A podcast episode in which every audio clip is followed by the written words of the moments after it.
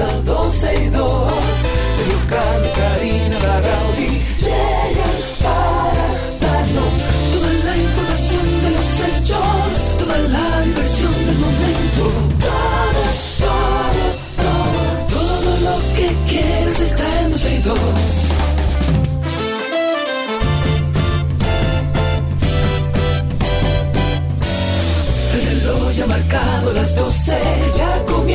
12 y 2. Sergio y Karina Larrauri llegan para darnos toda la información de los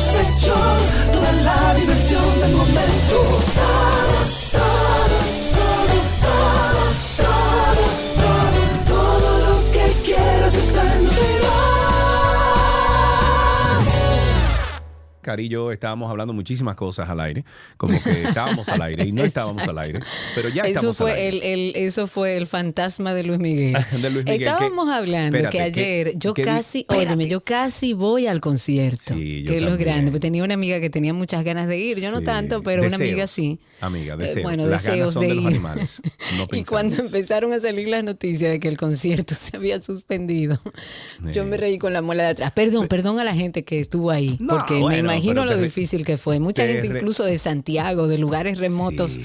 vinieron a ver a Luis Es que Miguel. Luis Miguel, señora, Luis Miguel es Luis Miguel. ¿Y Bueno, qué pasa con la gente que no puede volver, por ejemplo? ¿Le mm, devolverán no el sé, dinero? Me imagino que le van a devolver su, su, su dinero porque hay gente que pagó que sí. 40 y 50 mil pesos por un super mega super Y a lo mejor no puede volver.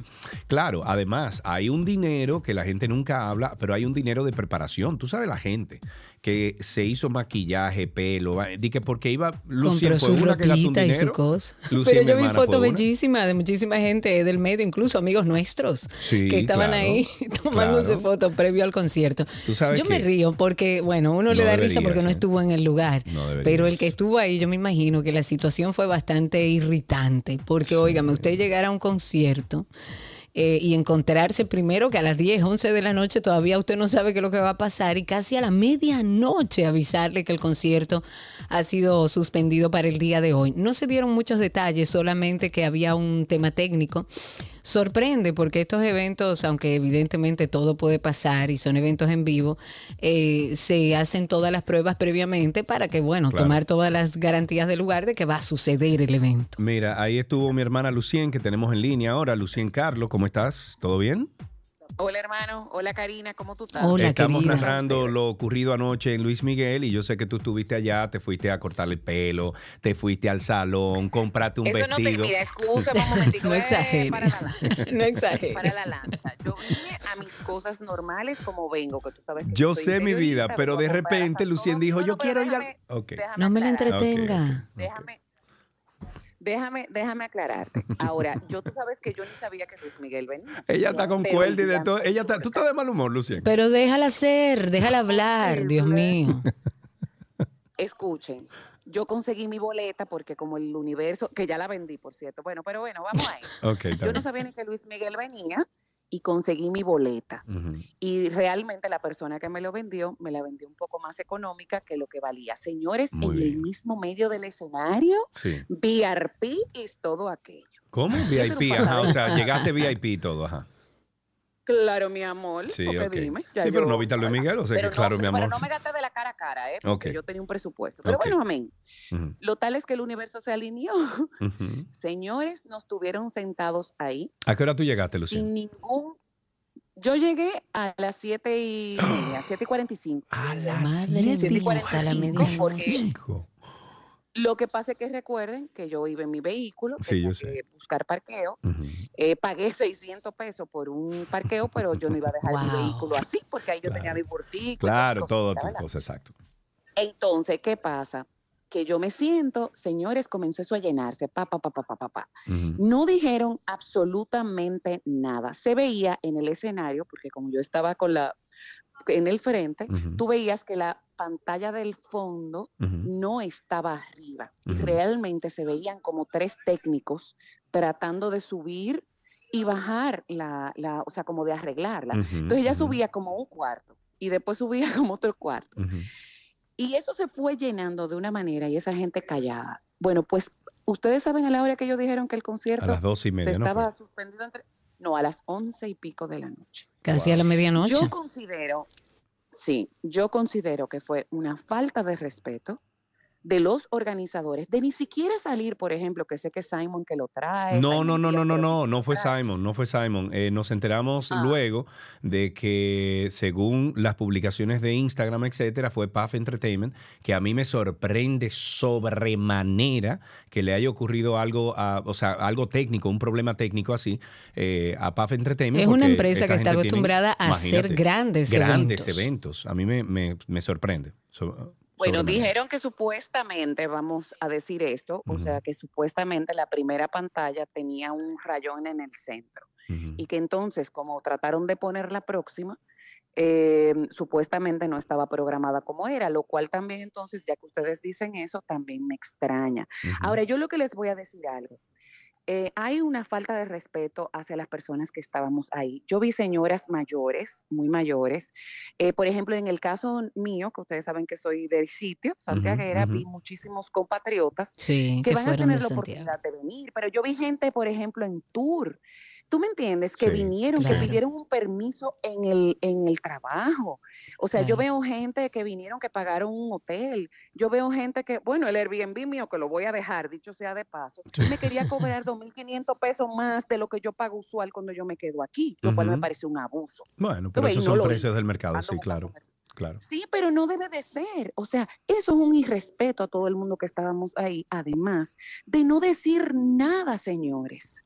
Nada en la pantalla, tenemos problema técnico. Ahora, hay una anécdota, tengo un primo, bueno, tenemos un primo, tú y yo, Michael, que dicen que hay una pareja de amigos que fueron a ver a Luismi a, Meji- a, a Las Vegas y lo cancelaron. Ujú. Viajaron a no sé dónde y lo cancelaron. Ah, pues Y ellos son el Foucault. Ah, y no. Ah, no, ¿Sabes ellos son el no, pero que Foucault. dejen eso. Exacto, no, a eso. Entertainment que lo llame, que no vaya, que le devuelvan no, el dinero. Exacto, eso fue lo que le dijeron. De que, de que, mira, eh, déjenme saber, ella se llama Alexandra, y Ujú. que déjenme saber, Alexandra, si ustedes van para nosotros no Claro, ir. claro, porque eso es un fuku. Mm. Bueno, pero entonces no vas a ir esta noche a ver a tu Luismi.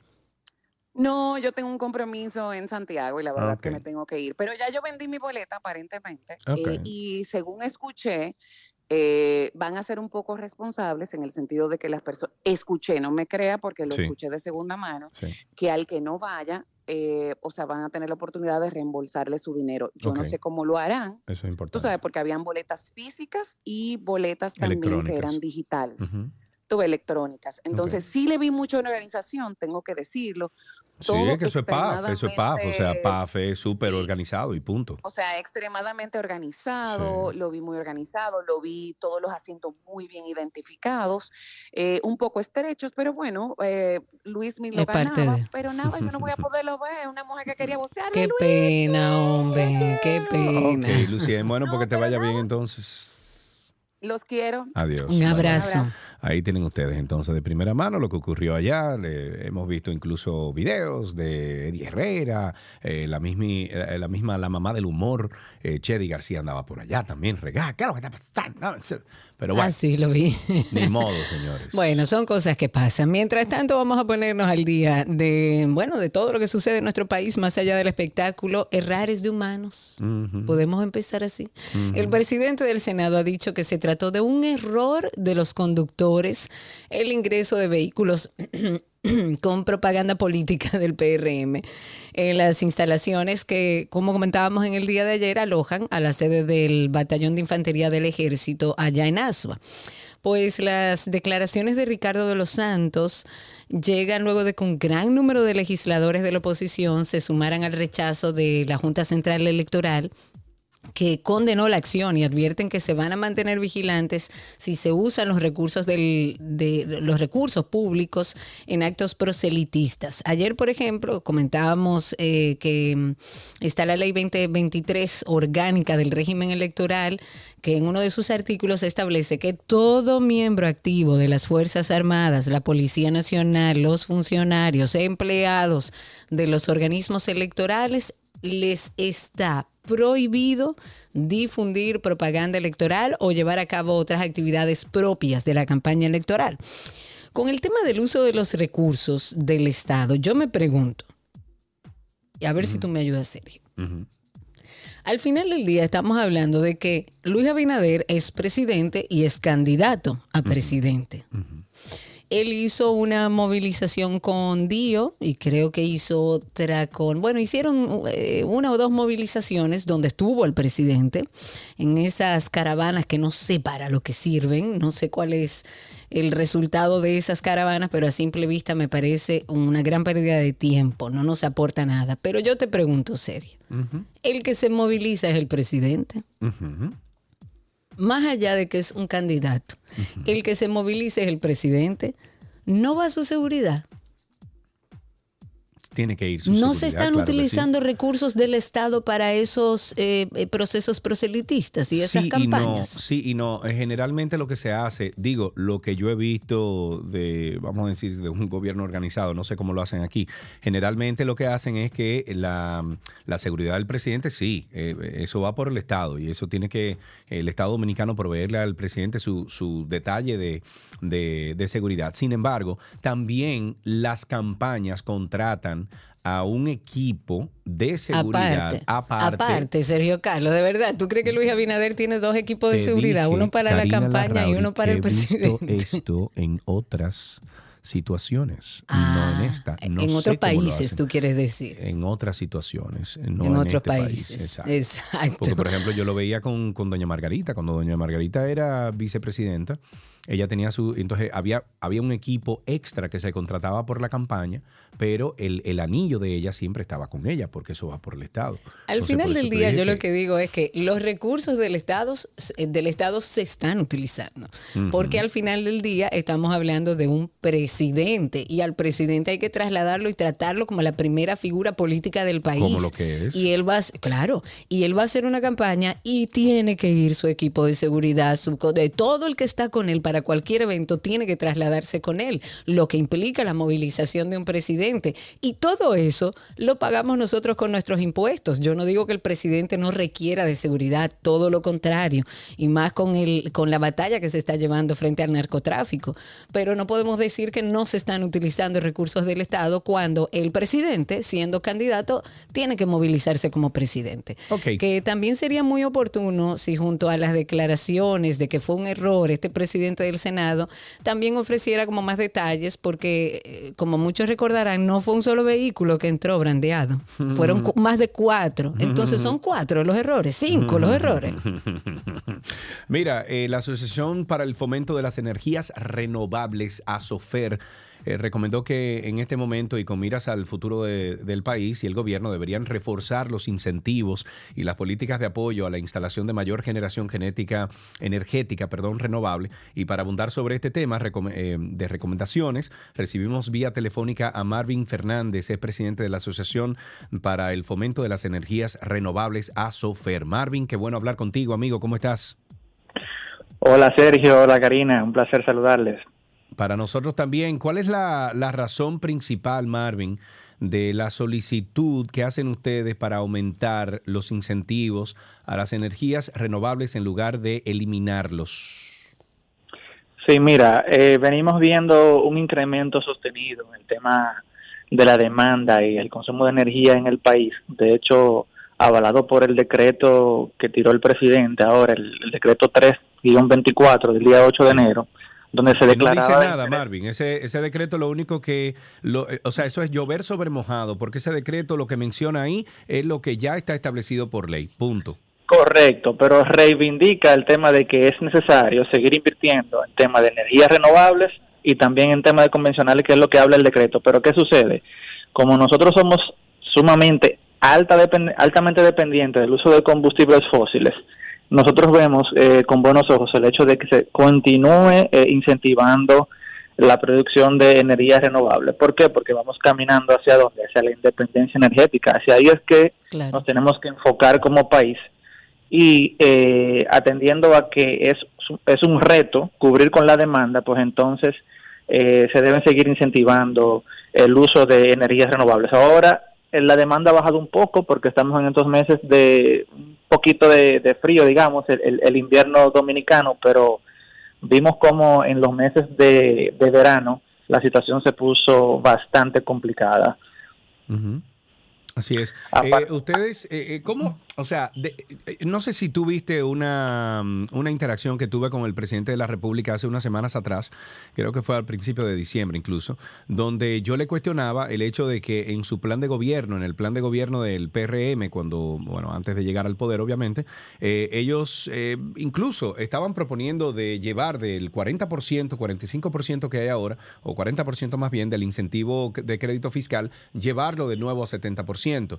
Obviamente eso no ha pasado lo que estamos viendo es que eh, poco a poco las distribuidoras del país están empujando al, gobierno dominicano a que le siga restringiendo sobre todo al, al productor de energía limpia pequeño, léase el de residencia, le está poniendo aún más trabas para poder producir energía limpia.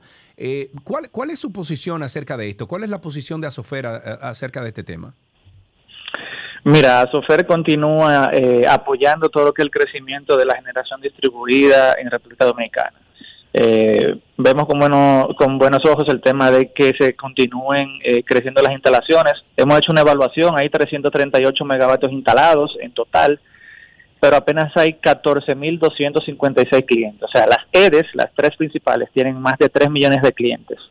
Y de esos 3 millones de clientes, solamente el 0.4% tienen paneles solares. Bueno, tú estás hablando con una aquí, eh, Karina es una de esas clientes de Yo soy una cliente, claro. Que, que, produce energía limpia y ya le han llegado tres facturas cobrándole una potencia, una cuestión. Ella ha hecho sus correcciones. No, hubo, hubo un, un, tema de, facturación que yo arreglé a nivel técnico, pero sí me han llegado varias eh, cartas hablándome sobre el tema de uso de potencia y cobro de potencia y demás. Sí, eh, eso es un tema que nosotros estamos discutiendo con la misma superintendencia y estamos eh, poniendo sobre la mesa cómo la generación distribuida a través del programa de medición neta impacta de manera positiva en la economía dominicana. ¿Qué pasa? Una persona o una, industria que decida montar paneles solares, lo que hace es que solicita un préstamo a, una institución bancaria o, o, lo saca de su bolsillo y moviliza la economía nacional dominicana. También hace una reducción en tema de, la balanza de pago. Vemos como el dólar está aumentando en estos últimos meses y nosotros tenemos que trabajar para reducir esa exportación de dólares continuamente. ¿Por qué? Porque nosotros no producimos eh, petróleo ni, gas natural, entonces estamos obligados a comprar la energía al precio que aparezca en el mercado y nosotros, con una producción de paneles solares tú mantienes una, o sea, ni siquiera tiene que ver con tasa, tú mantienes un precio por kilowatt hora y punto. Claro, y además lo que tiene que haber es esa coherencia. Si como, como país nos hemos comprometido a alcanzar unos niveles de generación renovable del 25% del 2025, del 30% del 2030, esa cuota todavía estamos muy lejos de alcanzarla, vamos por un 11%, si nada más sumamos lo que cuenta, que es solar, eólica y biomasa, sacando lo que es hidroeléctrica. Y por otro lado, tú ves que te compromete con el tema de la carbono neutralidad al 2050, y siendo el sector eléctrico el que emite más del 60% de las emisiones, el sector energía, perdón, más del 60% de las emisiones del país, pues tiene que haber esa coherencia entre decir, bueno, voy a seguir incentivando a que la gente me monte paneles solares, y, que se hagan las dos cosas. Estamos eh, a favor de los grandes parques y, que son compromisos internacionales que el mismo país ha asumido y que debe empezar a trabajar en eso, no todo lo contrario. Claro, de ahí vienen las fuentes de financiamiento. Ya es muy difícil encontrar un financiamiento para una planta que no sea eh, eh, renovable, porque es que el mundo se mueve. Un financiamiento internacional, tú dices, de una inversión internacional. Claro, claro, porque es que el mundo se mueve hacia allá. Finalmente, Marvin, hablemos un poquito de medición neta. Eh, nos encontramos ahí en una reunión que hicimos en la Superintendencia de Electricidad, las dos asociaciones que, tienen que ver con, con, el fomento de energías renovables del país, ASOFER y ACEFER. Eh, estuvimos hablando de, algunas mejoras para el plan de medición neta, el, reglamento de medición neta que existe ahora mismo en República Dominicana. ¿En qué quedó todo eso? ¿Qué ha dicho la superintendencia? ¿Ha hablado con las distribuidoras? Eh, ¿Las distribuidoras ha dicho algo? ¿Cómo, está el tema de medición neta? Y si vamos a facturación neta entonces. No, mira, nosotros estamos en la posición de mantener lo que es lo que hemos fijado con la Superintendencia de Electricidad, de que se mantenga el programa de medición neta. Eh, por todo lo que te he comentado actualmente, eh, anteriormente y sobre todo porque le retribuye al Estado todo lo que son los incentivos eh, a través del impuesto sobre la renta. Te explico un poquito. Una empresa que decida montar paneles solares, ¿qué hace? Reduce su dependencia de la red. Y lo que hoy es un gasto, cuando monta los paneles solares, ya, ya es un ingreso. Entonces la empresa se vuelve mucho más competitiva y al final tú tienes que pagarle un 27% de impuestos sobre la renta al Estado. O sea que se está devolviendo al Estado todo lo que ellos dan a través del incentivo fiscal. Eh, nosotros nos hemos mantenido en comunicación con Superintendencia, hemos presentado por escrito, participamos en las vistas públicas que fueron, bueno, ya tienen más de un año, fue en diciembre del 2022 donde se presentó ese reglamento, de esa propuesta de reglamento de generación distribuida, y nosotros eh, entendemos de que tenemos que sentarnos ya eh, seriamente sobre la mesa y definir los puntos para que se mantenga la medición neta. Y entendemos que esto debe estar eh, listo ya en los próximos meses. Digamos que en febrero o marzo eh, ese, ese nuevo reglamento debe salir y debe salir a favor de más y más energía renovable. Claro. Claro, así debe ser. Marvin, muchísimas gracias por hablar con nosotros. Marvin es presidente de la Asociación para el Fomento de las Energías Renovables, ASOFER. Estuvo comentando, ah, bueno, a raíz de ese último decreto que el presidente emitió sobre el, apoyo que debe haber para las energías. Eh, a mí me preocupó mucho el hecho que el presidente de la República o, su gabinete haya mezclado las energías tradicionales con las energías renovables en el mismo decreto, porque eh, el mundo no se está moviendo hacia esas energías no, tradicionales. Todo lo contrario, lo que está tratando es de salir de esas energías eh, eh, ya antiguas que están en desuso. Eh, que dependen del tradicionales. Claro, entonces bueno, seguimos con algunos temas, por ejemplo, un nuevo decreto del presidente Luis Abinader, un nuevo, emitió el decreto número, sí, bueno, emitió el decreto número 3624 con el que designa como nuevo ministro de Salud Pública y Asistencia Social al doctor Víctor Elías Atala. Eh, quien ocupará el cargo en sustitución de Daniel Rivera Reyes, luego de que Rivera anunciara su candidatura a senador por Santiago. Pero también en el día de ayer se promulgó otro decreto. Este nombre, este nombra de manera interina a Igor David Rodríguez como eh, ministro administrativo de la presidencia. Recuerden que Paliza tomó una licencia a propósito de la campaña, como, como encargado de la campaña, eh, un cargo que, como sabemos, fue desempeñado hasta el momento por Paliza. El decreto que designó a Rodríguez Durán tiene fecha del pasado 9 de enero, aunque fue dado a conocer ayer en la noche, y dice que va a ocupar este cargo hasta tanto concluya la licencia tomada por el ministro José Ignacio Paliza. El conteo de votos de las elecciones municipales podrá ser grabado podrá ser grabado con celulares o cualquier otro dispositivo electrónico. Me parece fantástico, genial. Gracias. Yo, yo, la Junta Central Electoral, ¿tú sabes lo que hiciera, Karina?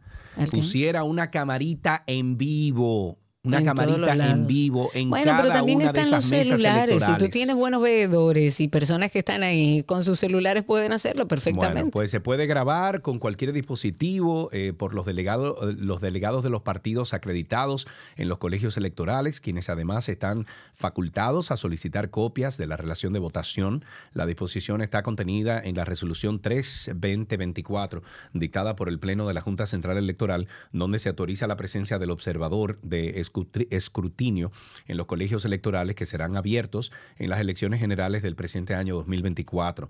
Las grabaciones se podrán realizar una vez que se haya declarado cerrado el proceso de votación y abierta la fase de escrutinio y de acuerdo a la resolución, las personas autorizadas a grabar deberán portar un gafete de acreditación como observador de escrutinio suministrado por la Junta Central Electoral. Muy bien, me parece muy bien, me parece muy bien. Hablemos de algo bueno. Están como tratando de revivar el plan de reforestación, el ministro de Medio Ambiente, Miguel Seara Hatton, ah, dio a conocer la puesta en marcha de, de, un grupo de acciones que van a tener para mantener el impulso de este Plan Nacional de Reforestación. Entre las acciones está la conformación de 100 brigadas adicionales para el plan Dios mío, para el Plan Nacional de Reforestación y Restauración de Ecosistemas Forestales. Esto va a ser coordinado por un personal militar, van a haber representantes también de organizaciones de la sociedad civil. El mismo ministro estuvo encabezando la última de las tres reuniones que se produjeron con con diferentes personas. Ahí estuvieron los gobernadores provinciales, municipales, eh, también eh, jefes de brigadas de reforestación, la Dirección Nacional de Reforestación, estuvo el viceministro de Recursos Forestales para planificar a nivel de territorio todo el tema de las plantaciones que se van a llevar a cabo en este año 2024. Y qué bueno, ojalá y eso nunca deje de hacerse. Ok, beneficios a los bomberos, el Ministerio de Interior y Policía eh, anunció una serie de beneficios a favor de los cuerpos de bomberos de toda la República Dominicana, que incluyen un seguro de vida a través de Banreserva, que bueno, con una cobertura de hasta un millón de pesos. Además, la asignación de teléfonos con mm, teléfono, computadora, transporte gratuito. Bueno, el transporte gratuito bien, pero teléfono, computadora, ¿a dónde? ¿Para qué? Metros, teleféricos. Hay que ver si no es un teléfono dentro de la estación de bomberos. Yo no creo que estén hablando de celulares, eso sí. No lo sé. En una rueda de prensa conjunta con los ministerios de Interior y Policía y de la Presidencia y la Alcaldía del Distrito Nacional, Víctor Rojas, vicepresidente ejecutivo de Seguros Reservas, explicó que este nuevo plan ofrecerá el beneficio de hasta un millón de pesos en cobertura de seguro de vida para todos los agentes, un monto que, bueno, responderá en caso de fallecimiento accidental y, accidentes catastróficos. También se confirmó que la cobertura fue llevada de 300 mil a 500 mil pesos, incluido el millón de pesos adicionales de seguro de vida y la cobertura de 700 mil pesos adicionales de pago anticipado de capital por incapacidad total y permanente en el ejercicio de sus funciones. Ya finalizando, vamos a recordarles como siempre nuestro podcast de Karina y Sergio After Dark, un podcast eh, que hablamos de bienestar, hablamos de salud mental. La idea es que ustedes puedan escucharlo, que se suscriban, que comenten, que lo compartan con las personas que así lo necesitan. Karina y Sergio After Dark.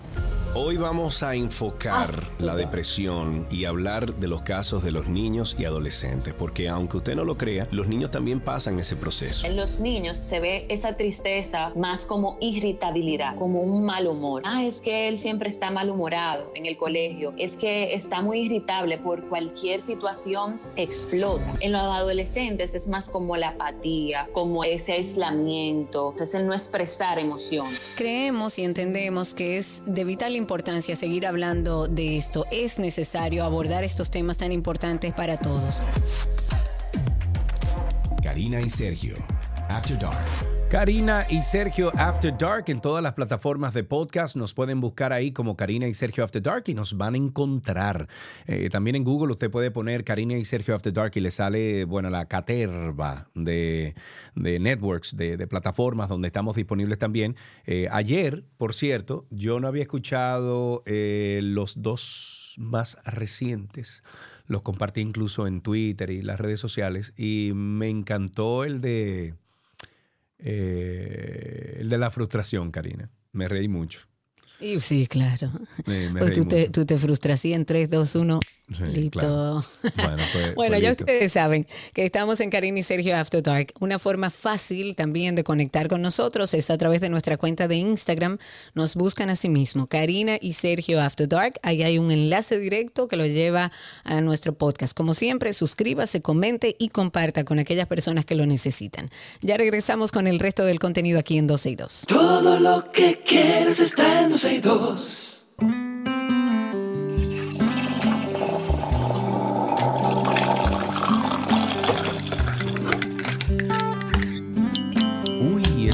Entonces ahora, Cristi, lo que tú tienes que hacer es el fader de la derecha, bajar un poder hablar. de la derecha, ese ahí.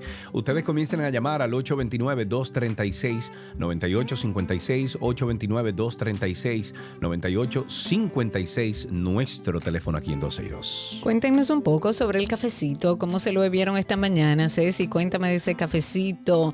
Cuéntenos a través del 829-236-98, no, el de cabina. Ah, 809. verdad, verdad, verdad, Nuestro querido Chiqui está en cabina física hoy, 809 5 809-562-1091.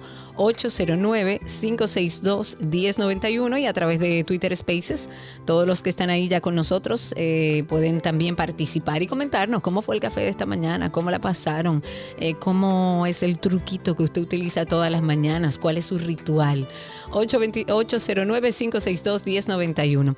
Y a propósito, y en los que entran esas llamadas, en un estudio reciente que apareció en una revista de investigación, eh, se estuvo haciendo un levantamiento a ver si el café tiene efectos inhibidores contra el virus responsable de qué? Del COVID-19, conocido también como SARS-CoV-2. Y oigan esto, el café, como sabemos, primero es una bebida que se consume eh, en muchísimas partes del mundo. Esta bebida tiene y contiene polifenoles que es como el ácido cafeico y el ácido clorogénico. También tiene antioxidantes, tiene, bueno, cafestol, tiene trigonelina, parece que estoy haciendo la mención de Minta Salud. Pero en general el café tiene muchísimos beneficios. Hay estudios anteriores que incluso sugieren perdón, que el consumo del café podría estar asociado con un menor riesgo de contraer COVID-19. Si es así, a mí no me debió dar nunca. Pero en este nuevo estudio los investigadores examinaron cómo el café afectaba a este virus del SARS-CoV-2. Ellos utilizaron un, ensayo que lo que hacía era que simulaba eh, el virus para evaluar cómo el café afectaba la entrada de este virus en células humanas. Pues ellos descubrieron que el café molido redujo la entrada del virus de manera dosis dependiente. Luego probaron varios productos comerciales de café como instantáneo y encontraron que también inhibe la entrada del virus y sus variantes. Ah, pues vamos a bañar en café. Pero increíble, o sea, si ahora estamos hablando de un repunte en el COVID, arranque a beber café. No, no, vamos a bañar un café. Bañar en café, porque beber, no, bañar Yo hay baños de café. Mascarillas hay, de eso estoy segura. Ahí tenemos en la línea a Adelisa. Adelisa, buenas tardes, ¿cómo estás? Esa se cayó, parece. Esa se cayó. 809-562-1091, 809-562-1091 y a través de Twitter Spaces, recuerden que estamos en vivo por ahí. Para finalizar, el equipo también investigó cómo los aditivos comunes del café, como por ejemplo lo que le ponemos al café, o sea, la crema, la leche, el azúcar, afectan sus propiedades bueno, pues inhibidoras. mira, ahí sí tenemos problema porque yo me lo tomo con agua de almendra todos los días. Mm, entonces no. No, bueno, pues se quedó así entonces. Yo, no, no, yo, no me... yo como me lo bebo negrito, negrito, negrito y sin nada, me sirve. 809-562-1091. ¿Cómo fue el café de esta mañana? Coméntenlo a través de la línea 809-562-1091 y a través de Twitter Spaces que estamos ahí en vivo. Tú sabes que la semana pasada que estuve en... Fue la semana pasada, no, antes pasada, que yo estuve en pero, ajá, ¿cuál? ¿A quién tú quieres que coja de mí? No sé, me está diciendo Cristi. Pero, ajá, pero no tenemos nombre. ¿Qué, vamos a hacer? ok, ok, ok. ok, tenemos una llamada, no sabemos a quién está ahí en la línea, pero bueno. Ah, a, serio. A, serio, a serio. Buenas tardes, hola. Arsenio. Arsenio, Arsenio, Arsenio. baja la cámara, sí. Cristi. El café, definitivamente, eso es eh, lo más importante al inicio del día. Okay. Sin eso, yo no me levanto. Bienvenido al club. Sí, Bienvenido. Gracias. Cuídense. Un beso. Un abrazo. Bye. Ok, eh, yo te iba a decir que, Karina, que estoy como, eh, ¿cómo se dice? Como el salto del tigre. No, el salto del tigre, no. Sería como... Salto del tigre. Eh, hay, un, hay una frase que dice como, como no, eh, no, no, es otra cosa. El salto del tigre es otra cosa. Sí, yo sé, Ah, Cristi, bueno. gracias. Ah, bueno. Y viéndote la Ah, cara, bueno. bueno. Bueno. ¿Quieres hablar, Cristi, al aire? No. Tengo a, a Joaquín a través de Spaces aquí. Vamos a darle un chancecito. Adelante, Joaquín. Habilita tu micrófono. Cuéntanos, ¿cómo fue tu café de esta mañana? Ah, buenas, buenas, buenas tardes, Karina, Sergio. Buenas tardes, bienvenido. Gracias, gracias por, por esta gran y bella programación que tienen. Gracias. La, me- la mejor del país. Ey, bien. Ah, no, el cafecito fue excelente. Yo voy, cuando ando rapidito, que voy para el trabajo, que no tengo tiempo de hacer café, que tengo que salir rápido. Me paro en Starbucks, pero hoy estaba el día medio frito. Ay, no, hombre, que yo no quiero café aguado. A mí que me den cafecito dominicano. Señores, gracias por llamar. La idea es hacer un como un pare en el día para bebernos este café juntos. Gracias a los que llamaron, a nuestro oyente que dice que el día no empieza sin su café. Bienvenido al club. Y hasta aquí Yes. nuestro cafecito en 12 y 2. Ya regresamos.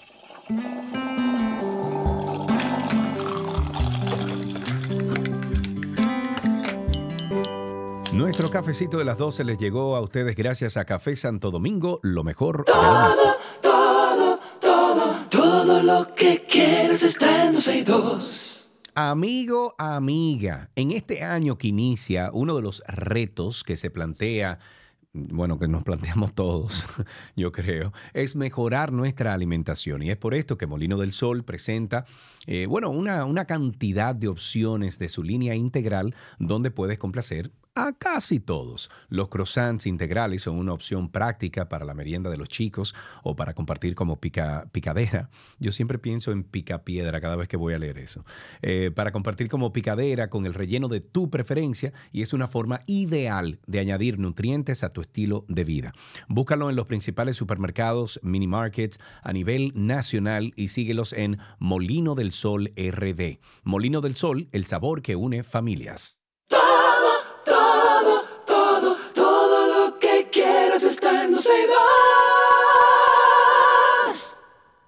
La receta del día llega a ustedes gracias a Molino del Sol en su 30 aniversario.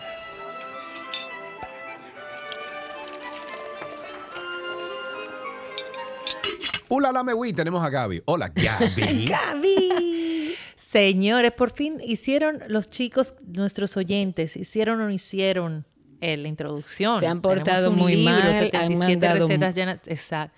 ¿Qué han mandado? No, óyeme, han mandado muy poco y no son buenos. Así que vamos a ver si la comunidad se pone en eso, que nosotros tenemos el mejor público de la radio nacional, la tenemos aquí. Necesitamos una nueva manera de presentar a Gaby en el segmento de la receta. Ayúdennos ahí que hay un regalo del libro de Gaby firmado por Gaby y se lo hacen llegar a su casa. ¿Quiere más de ahí? Bueno, Yay. Gaby, vamos a seguir con atún. ¿Qué preparamos hoy? Vamos a hacer un tuna tataki. En este caso, vamos a utilizar atún fresco. Las recetas anteriores hemos usado atún, Atún de, de lata. Hoy vamos a hacer atún fresco. El tataki es una técnica también dentro de la, de la cocina donde, eh, o sea, en japonés es como dar golpes. Vamos a dar golpe de calor y golpe de frío. En donde cocinamos por fuera, es decir, sellamos por fuera y por dentro queda crudo. Para eso, eh, bueno, voy a explicarlo en, en la preparación, pero básicamente es, tú tienes tu filete de tuna eh, o, o cualquier cosa también, puede ser un filete de res, tú lo tienes eh, crudo ya, lo pones en una plancha bien caliente, lo sellas por todas partes y de ahí lo llevas a un golpe frío. Entonces se te quedó crust por fuera, o sea, selladito por fuera, no necesariamente crust, o sea, crujiente, o, sino selladito por fuera y crudo por dentro. Esa es la técnica. Pues para este tuna tataki vamos a necesitar un lomo de de tuna fresco. Lo van a encontrar en el supermercado congelados. O sea que de fresco es simplemente porque está crudo, pero Exacto. está congelado. Dos cucharadas de salsa de soya, media cucharada de vinagre de arroz, media cucharada de aceite de sésamo, la misma cantidad de zumo de limón, una cucharada de azúcar, preferiblemente morena, media cucharadita de jengibre picadito o puede ser rallado, un cuarto de cucharadita de ajo, igualmente picadito, aceite de oliva, puerro picado, semillas de sésamo, sal y pimienta al gusto y pongo opcional aguacate para fines cuando se vaya Uy, a presentar. Sí aparece, pero- porque no aparecen. ¿Cómo? No, hombre, no aparecen ahora aguacate Ah, bueno. bueno. Son todos de Bien. agüita. Bueno, ven para acá, ven para acá. que por Para el sabor. tenemos. Bueno, lo que hacemos es, con el filete de atún, vamos a, vamos a secarlo bien. Como viene congelado, lo descongelamos y secamos bien con un papel toalla o con un paño de cocina, dependiendo de lo que usted utilice. Lo presiona un poco para drenarlo bien y secarlo bien. Lo va a presionar y, y va a tratar de extraer todo el líquido posible. Entonces esto lo vamos a sazonar con sal y pimienta por todos lados. Vamos a colocar una sartén de fondo grueso, es decir, cuando digo fondo grueso, es literal que sea grueso abajo para que así haya mucho calor y pueda Ok. sellar bien. Lo vamos a llevar a calentar, agregamos un poco de aceite de oliva, dejamos que el aceite de oliva se caliente también bien y vamos a sellar el atún por todos lados, más o menos entre 5 a 10 segundos por cada lado. Puede Ok. repetir si, por ejemplo, tú pones 10 segundos, cuentas hasta 10 y no sé y tú ves que se quedó como medio rojito, lo dejas para otro para otra ronda. Vas por el otro lado, igualmente hasta 10, haces el otro lado y haces el otro lado. Y si quieres volver a repetir los cuatro lados, lo puedes hacer en menos segundos. Vas a hacer 5 segundos por lado posterior, o sea, luego de que, de que lo sellaste ya por 10. Eh, es importante recalcar que ya el atún tenemos que verlo cortado como en una tira. O sea, sabes que viene un lomo, en forma como, vamos a ponerlo así, Un cuadrado. circular, como más o menos circular. Sí. Y aquí vamos a sacar una tira, como, un, como si fuera rectangular, para poder hacer este proceso de sellar por todos lados. Entonces, luego que ya lo hemos sellado por, por todos lados, vamos a colocar el atún dentro de un recipiente con agua y hielo, más hielo que agua, para parar el proceso de cocción y también que se ponga durita la, la- la masa o la carne, por decir así, del lomo de atún. Retiramos y reservamos. Entonces, aparte, vamos a preparar la salsa con la cual vamos a servir este atún y es mezclando la salsa de soya con el vinagre, con el limón, el aceite de sésamo, eh, el azúcar, jengibre y ajo. En este, em, eh, en este proceso, lo primero es mezclar la salsa de soya, vinagre, limón, agregamos el azúcar, diluimos el azúcar en, en estos ácidos, luego incorporamos jengibre y ajo y por último agregamos el aceite de sésamo. Y esto sí lo vamos a dejar que tome sabor como por unos 10 minutos aproximadamente y eso nos va a ayudar a que el atún tome temperatura ambiente. De hecho, usted puede hacer el proceso primero de atún, después que lo enfría, vamos a decir, en el hielo, lo puede envolver en un papel film o papel plástico y llevarlo a nevera. Y eso usted se lo puede comer, eh, puede ser si lo hizo en la mañana a la noche o si lo hizo en la noche al mediodía o inclusive quizás puede durarle de un día para otro perfectamente. Entonces así también tiene más textura este atún. Ok.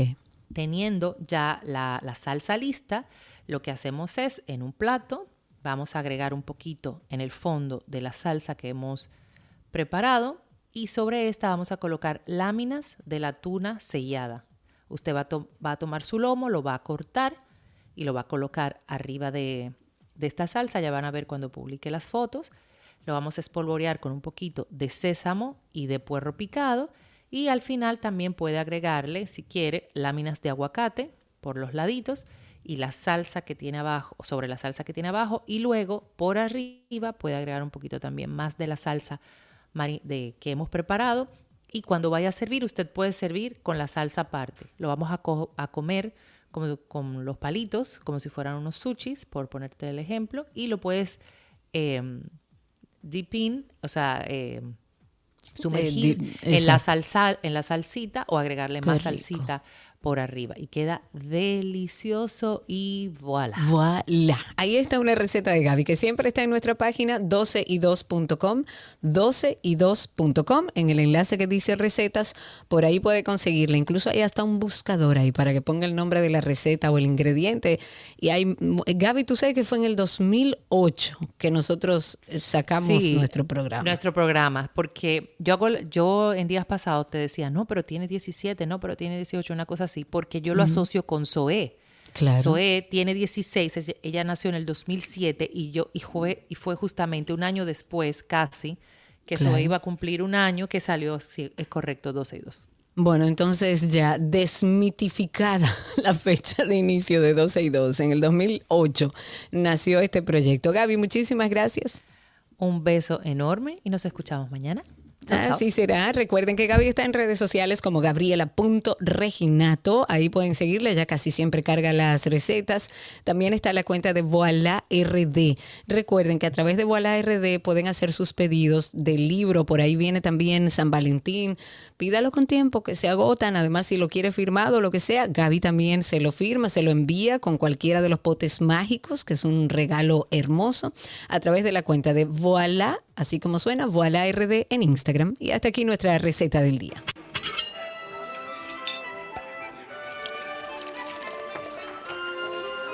Dale,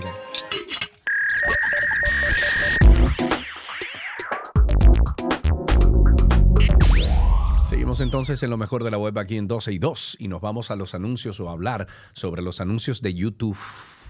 de YouTube.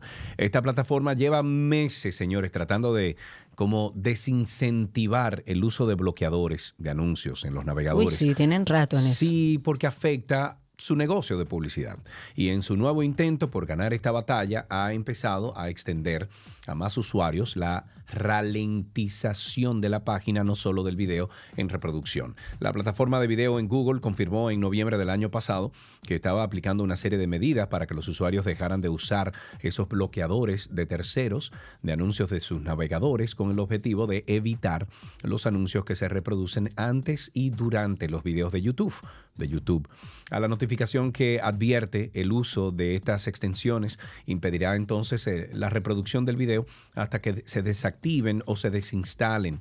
Eh, le, le siguió entonces la ralentización de los videos o incluso su interrupción. Ahora, desde allá se informa que eh, estos esfuerzos por parte de Google se están extendiendo a más usuarios a nivel global que en los últimos dos días han detectado problemas de carga que inicialmente confundieron con fallos en la conexión a Internet. Los usuarios que han compartido su experiencia en foros como Reddit explican que la página completa de YouTube se congeló al reproducir un video que no permite cargar nada ni tampoco interactuar con los videos, ni siquiera para escribir un comentario. YouTube ha señalado en todo momento de que los usuarios que quieran tener una experiencia óptima en su plataforma pueden optar por desinstalar, ¿ok? Desinstalar los bloqueadores de anuncios y permitir estos contenidos publicitarios o acceder a la suscripción premium en caso de no querer publicidad.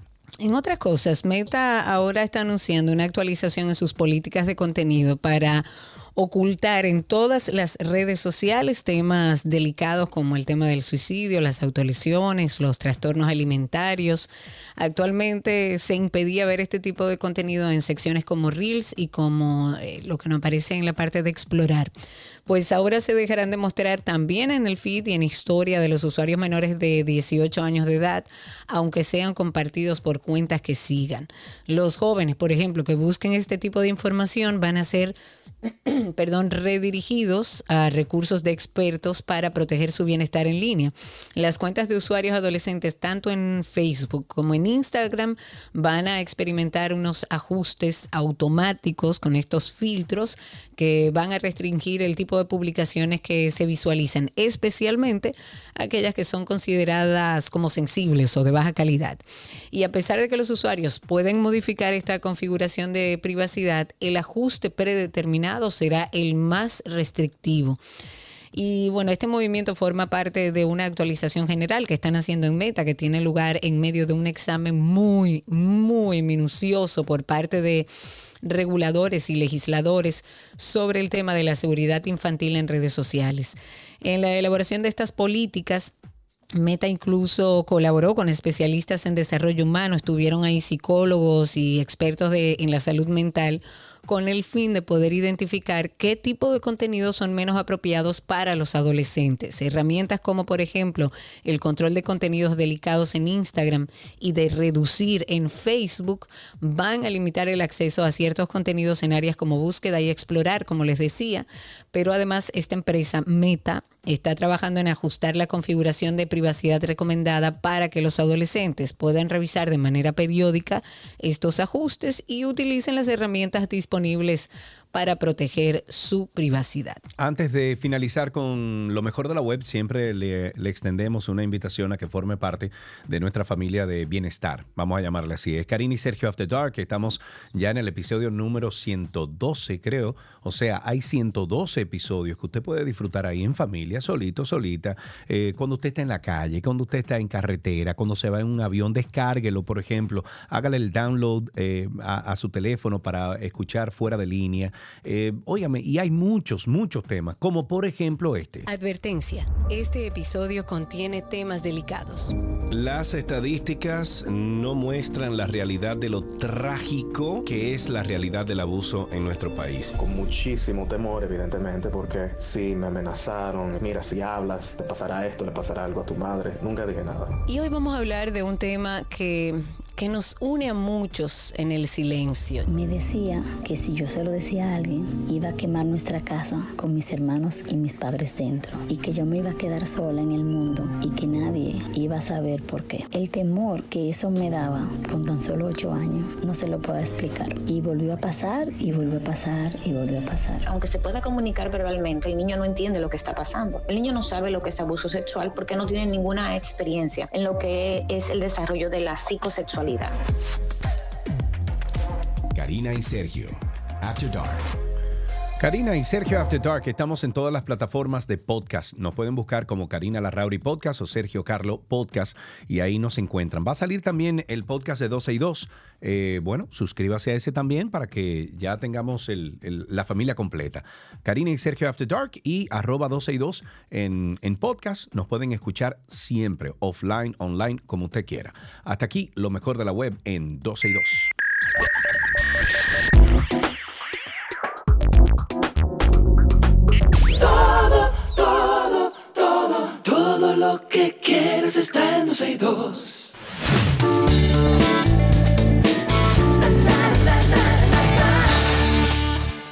Estamos en entretenimiento, tenemos que empezar sí o sí hablando del tema de la suspensión del concierto de Luis Miguel, que en entretenimiento es lo que más se está hablando.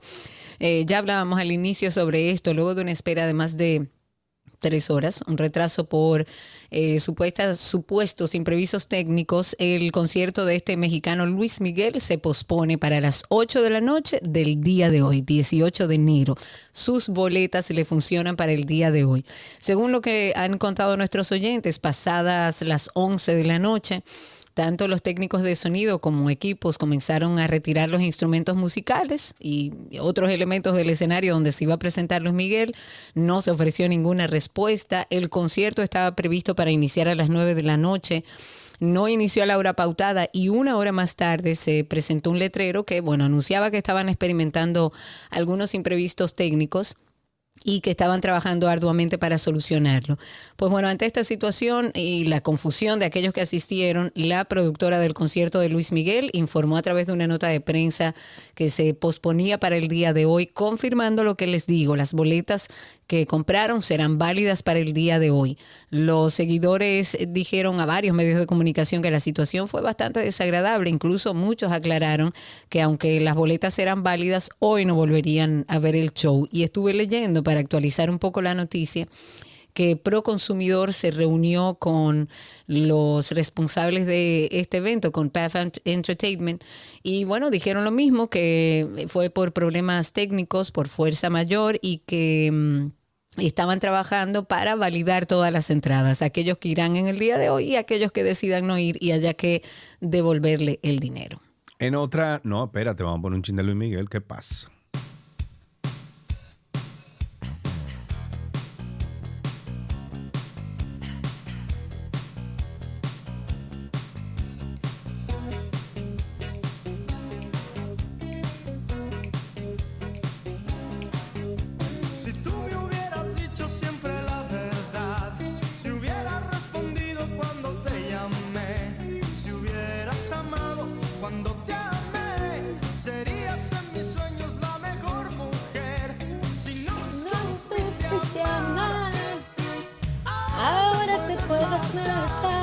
Bueno, bien, Arnold Schwarzenegger fue retenido en aduana. Oh, pero Se llevó una compra como, como, ajá. El actor austríaco y ex gobernador de California, I'll be back. Arnold Schwarzenegger fue retenido durante tres horas en la aduana del aeropuerto de Múnich, eh, eso es en Alemania, por no haber declarado un lujoso reloj que planeaba subastar en Austria. De acuerdo con un portavoz de la aduana de Múnich, el actor y político se le abrió un proceso penal fiscal. Durante el interrogatorio de los agentes de aduanas, Schwarzenegger fue cuestionado sobre el número de, de hijos que tiene, el nombre de su pareja, la cantidad de dinero en su cuenta bancaria, su patrimonio, cómo. El actor explicó a un periódico de este país que el reloj se subastaría con fines benéficos en una cena de gala previa a una cumbre sobre el, el clima en Austria. Sin embargo, unos eh, o sus argumentos parecen no haber convenido a las autoridades aeroportuarias y tuvo que pagar 35 mil euros por la importación del reloj en la Unión Europea, además de una multa de 5 mil euros. En otra información, tenemos que comentar que, bueno, eh, vienen los premios soberanos y hay algo importante que decir. Y dice así la canción del soberano. Espera.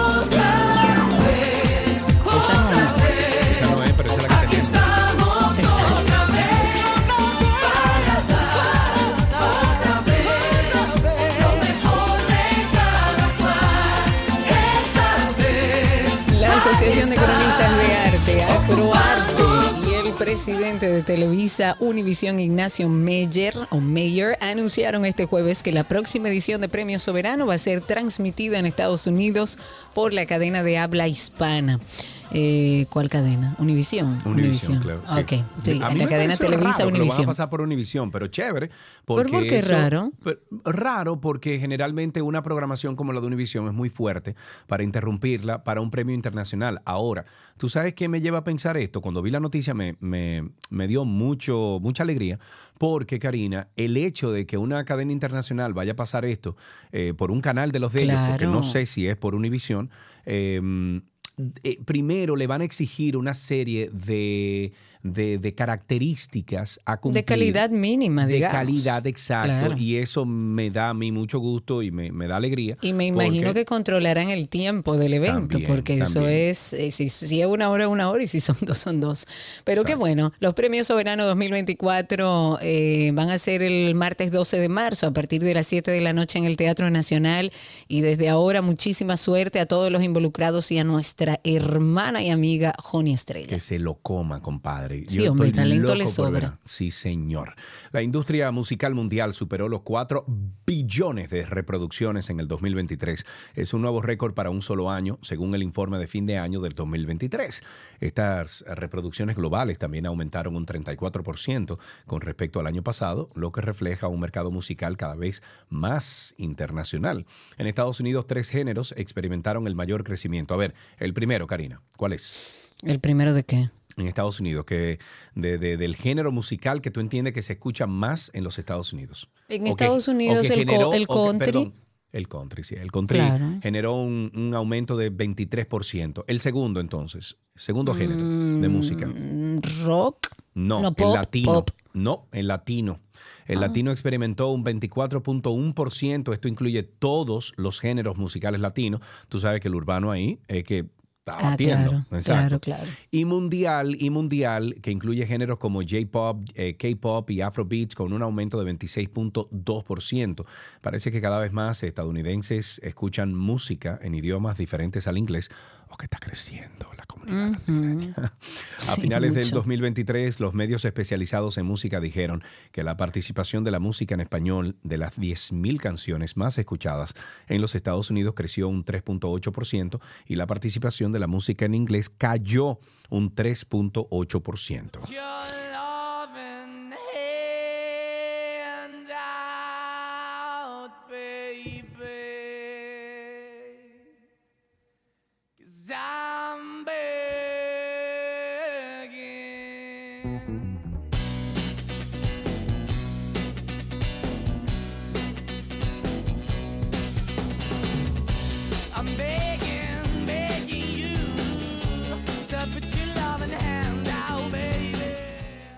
Ay, ya, ya, qué buena música. En otro tema.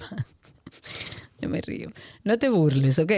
No Pero esto es una noticia de entretenimiento. ¿Qué esto pasó? es una noticia. Ujú, ¿qué pasó? El príncipe Harry. ¿sabes quién es, no? Sí, claro. El príncipe Harry adoptó una gallina. Ok. Próxima noticia. Pero no, lo La- interesante es, no, déjame terminar con mi ver, noticia ¿qué sin sentido. Ok, dime. Harry adoptó una gallina, pero no cualquier gallina. Adoptó la gallina mascota de Ellen DeGeneres. Yo se lo voy a contar. Esta ex presentadora del programa de entrevista, que es una de mis favoritas, la amo con locura, tiene ahora 65 años, había estado brindando cuidados especiales a uno de sus pájaros, a quien apodaron Sinky, debido a su hogar temporal en un fregadero al aire libre.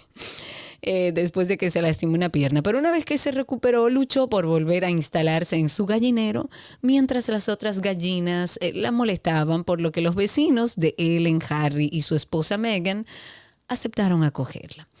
Esta semana Ellen escribió en su Instagram, teníamos una gallina que se lastimó la pierna, así que la trasladamos a nuestro fregadero. Su pata ya está arreglada, pero nuestras gallinas todavía la molestaban, por lo que hubo que realojarla. Afortunadamente, el gallinero de nuestros amigos Harry y Meghan tenían espacio para uno más. Aún no estoy segura de cuál será su título real.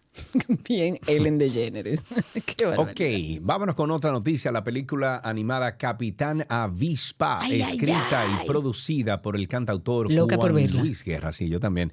Llegará a los cines dominicanos el día 4 de abril. Esta película, inspirado eh, en, en la canción Las Avispas de Juan Luis Guerra, recrea a un superhéroe caribeño que lucha por el bien. Y es eh, un sueño que el artista ha tenido desde hace 12 años, según un comunicado de prensa dirigida por el hijo del cantante, por Yanka, eh, Yanga.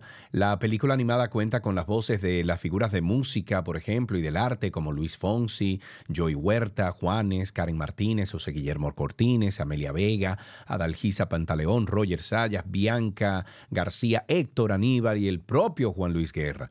Capitán Avispa cuenta con una banda sonora impresionante, obvio, con Obvio, muchos de los éxitos de Juan Luis Guerra, así como con música inédita creada exclusivamente para la película. Y según esta nota de, de prensa, en el 2019 el autor, intérprete y compositor dominicano anunció que iba a incursionar en el mundo del cine y después, bueno, tiempo después, se dio a conocer que lo haría con la producción de una película animada. Yo estoy Me loco encanta, por verla. me encanta, loca por verla.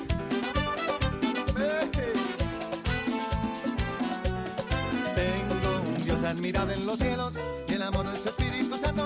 Por su gracia yo soy hombre nuevo y de gozo se llena mi canto.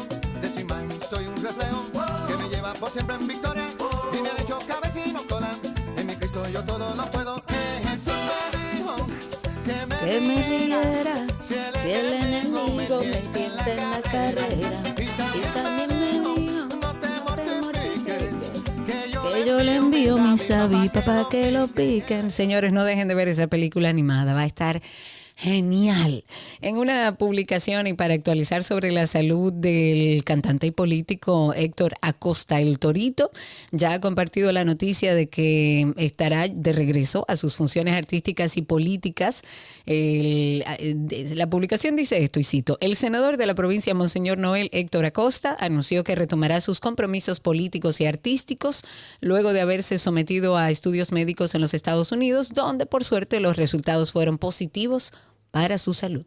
Qué bueno, me gusta eso. Anytime. Ahora, arranca. Ok. Ahora te he encontrado nuevamente, cada segundo en mis recuerdos. Las horas se hacen largas y queman, porque siempre me encuentran con las manos vacías. La vida es un castillo de ilusiones que te desilusiona al derrumbarse. Yo no entiendo, tú mataste mi mundo y muero con las ansias de adorarte.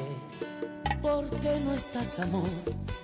Eso, saquen el quilín quilín, compadre, ese hielito. Clink, clink, clink. Así que dice. Clink, clink, clink. Para finalizar, la plataforma streaming Netflix retiró de su lista de contenido una película india poco después de su estreno, en medio de una ola de reacciones y ataques por escenas que muestran a la hija de un sacerdote hindú comiendo carne de vaca pese a su fe. La película Tamil Anapu- Anapurani, The Goddess of Food, que se traduce a español como la diosa de la comida, desapareció de esta plataforma en las últimas 24 horas, solo dos semanas después de su estreno, entre una fuerte indignación de grupos hindúes y usuarios de las redes sociales. Netflix, Netflix no ha ofrecido hasta el momento una explicación de los motivos. Sin embargo, los productores de esta película eh, aseguraron que como produ- co- coproductores de la película no tenían intención de herir los sentimientos religiosos de las comunidades hindú y de Brahman. Con esto finalizamos estas noticias del mundo del entretenimiento, siempre invitándoles a ustedes a que sean parte de nuestro Karina y Sergio After Dark. La adolescencia es una etapa de enormes cambios donde los jóvenes pasan de sentirse unos niños a querer ser vistos como adultos. Yo le llamaría el fin de la infancia y el inicio formal de la pubertad. Una de las etapas más determinantes para nuestras vidas y que reta de una manera u otra a nuestros padres. Adolescencia, etapa más difícil, retante, complicada, bella, dura, porque tú sabes que el adolescente que ve la incoherencia de los padres dice, yo no sé por qué él me dice eso, él me dice que no diga esa mala palabra y a cada rato yo le voy a decir. Él me dice que no engañe y yo lo oí diciéndole tal cosa al tío mío, porque además mira cómo habla mi mamá, mira cómo le habla a, a mi otro hermano. Entonces tú pierdes credibilidad, papá. Karina y Sergio, After Dark. Karina y Sergio After Dark está en todas las plataformas de podcast. Nos pueden buscar como Karina Larrauri Podcast o Sergio Carlo Podcast y ahí nos encuentran. Cuando ustedes eh, pongan esto en Google, le va a salir también la opción de 12 y 2. Eh, pues suscríbase a ambos. Y por favor, es muy importante que si ya usted se está suscribiendo, eh, nos ayude a, a- que nos conozcan más personas que no están aquí en República Dominicana.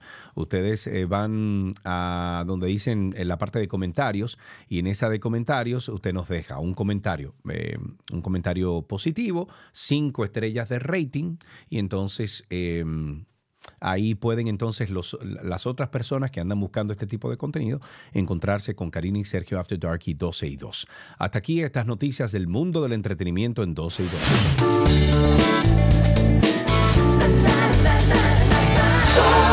Todo, todo, todo lo que quieres está en 12 y 2.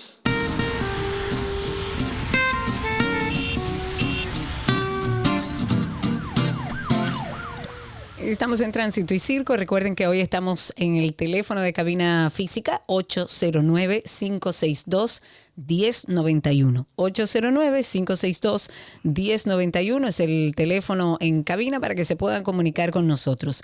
Vamos a empezar con algo que ha estado circulando a través de redes y eh, pudiéramos titularlo como bono por voto. Es muy interesante esto. Presten Vamos a ver. El expresidente de la República, ex vicepresidente de la República, Rafael Alburquerque, denunció que desde el Palacio Nacional el candidato presidencial del PRM, que es el presidente Luis Abinader, ha puesto en marcha la operación Bono por Voto. Lo que dice Alburquerque es que el gobierno actual en nuestro país lo que hemos es involucionado en temas de transparencia a un tema de opacidad total. Pero escuchemos parte de lo que dijo Alburquerque. Vamos a ver. esta rueda de prensa que hemos convocado para denunciar la operación que en estos momentos viene desarrollándose, una operación que hemos llamado bono por voto, un verdadero legado de opacidad. El pasado 7 de diciembre, el presidente Abinader afirmó este jueves la entrega del bono navideño de 1.500 pesos con el que serán beneficiados 2.5 millones de dominicanos, de acuerdo a las cifras oficiales, en 2023 el total de personas en situación de pobreza general, extrema y moderada se estimó en 2.317.653 hombres y mujeres incluyendo en esos pobres los recién nacidos. Ok. bueno. Eso es parte de lo que dice el ex vicepresidente de la República. Él entiende que la cantidad de, eh, digamos que acción social del gobierno es producto de la campaña, producto de la necesidad de generación de votos y que todo lo que se está dando a través de la tarjeta y a través del bono es para conseguir votos. ¿Qué opina usted? 809-562-1091. Okidoki, tenemos a José ya en la línea. Buenas tardes, José, adelante. Buenas tardes, Sergio, Karina. ¿Cómo está usted, mi querido? Eh, quiero saber qué es lo que está pasando con la extensión de la MEN, no sé cómo dije, sé qué es lo que le dicen. Yo voy a renovar mi licencia, debo dos multas, la voy a pagar, le aparezco con cinco multas. Dígame usted. Eso es parte de, parte de lo que Bueno, estamos acostumbrados. peléala. Sí, pelea esas cinco multas entonces, eh, José, porque a veces la ponen y uno ni se entera del porqué de las cosas. Entonces, pe- Exactamente. pelea eso. Yo me fui, fue. Yo, a a No, mí tú estás, tú estás. sí. Estás aquí, amigo, estás aquí. Se me como el sonido. Aquí se me despegó esto, no sé qué fue. Bueno, pero Bueno, miren, la mientras primera- tanto. Perdón. Sergio, vamos a levantar esta participación de Lucas, que lo tengo hace un ratito ahí a través de Spaces. Adelante, amigo, cuéntanos, Lucas. Buenas tardes, ¿me escuchan? Perfectamente. Señores, yo debo de confesar que post-COVID, este es uno de los momenticos más cool eh, en mi día a día, eh, participar y, y escuchar Ay, a, a 12 y gracias. 2. Gracias. Y, y dicho esto, señores, yo eh, eh, vi eh, ayer eh, al presidente Milei en el Foro Económico Mundial de Davos, una Ah, sí. pequeña ciudad en Algo. Suiza, sin desperdicio, 20 minutos, donde él le reclama a más de 124 países y cancilleres y empresarios, diciendo que casi todos los movimientos de Occidente que está en peligro, la izquierda, la socialdemocracia, eh, eh, eh, la extrema derecha, Que ya no funcionan, absolutamente todos, todos están equivocados porque se han puesto a, propagar durante casi los últimos 100 años de que el Estado es, la salvación de- de- del pueblo y es todo lo contrario, que el Estado debe de ser una participación mínima y que el empresariado, que es el productor de riqueza, es que debe tomar las riendas de los pueblos. Escuché muy algo. inter- Escuché muy algo. interesante. Sí, sí, sí. Ojalá y puedan verlo. Es interesante. Yo sigo entendiendo que ese es el mejor experimento político en vida que vamos a ver. Y gracias, Lucas, el, el experimento político. Maduro le entró como a la conga a Milei y. Milei respondió. Sí, ¿Y pero por qué? ¿Y por qué? Bueno, acuérdate que, que Maduro es eh, compañero, amigo de, de- con los mismos ideales que los antiguos gobernantes de los Ah, últimos claro, gobiernos de claro, Argentina. claro. Y recuerdo que Milei lo que dijo, parte de lo que escuché es, si Maduro no está de acuerdo conmigo, significa que empecé bien. Ay, Dios mío, tenemos ahí en la línea a People. ¿Cómo estás, People? Hola, People. Mira, Karina ni me saluda. Karina, salúdame, Karina. Mi amor, estaba esperando que Sergio terminara. People, amor mío, cuéntamelo. Nada, primeramente feliz por ese triunfo de anoche. Nada, eh, Karina, Ah, te- no, ya yo sé por qué que no te voy a saludar. no te voy a es el año no verde, saludar. pero anoche fue azul. Una cosa, oye. No, pero- Eso mismo, bien alto. Hasta te lo regalé. Mira qué Gracias, tal. Karina. Mira una cosa, eso de estar regalando bonos, yo no entiendo en qué mente ellos, esos políticos entienden que eso funciona. De verdad que yo no sé. Es que ese es su capital de político hambre. de votos. Si usted El pueblo el tiene hambre. Ajá. Perdóname. Tiene hambre, Adelante, pero no adelante. hambre de comida. El pueblo tiene hambre de gente que de verdad ponga a valer este país. De gente que de verdad no- nos dé lo que nosotros merecemos.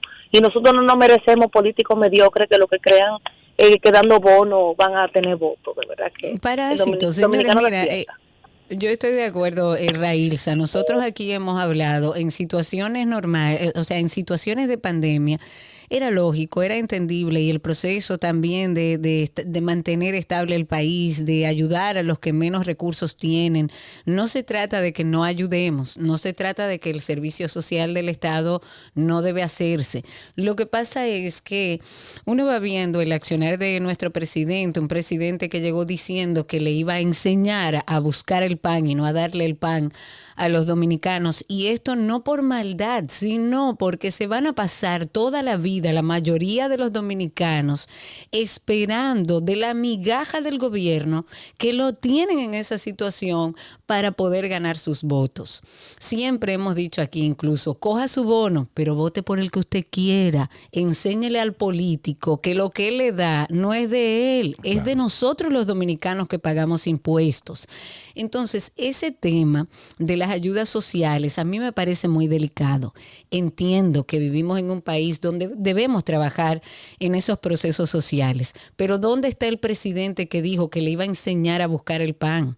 que no era que se lo iba a dar. Venimos de modelos y tenemos como ejemplo modelos de gobiernos donde todo se le da al ciudadano.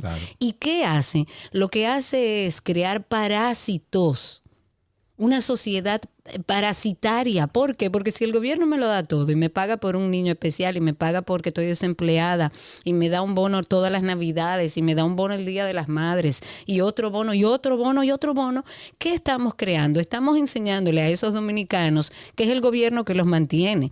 Y lo peor es que el gobierno sabe que eso no es lo correcto. ¿Dónde está el presidente que decía que le iba a enseñar a los dominicanos a buscar el pan?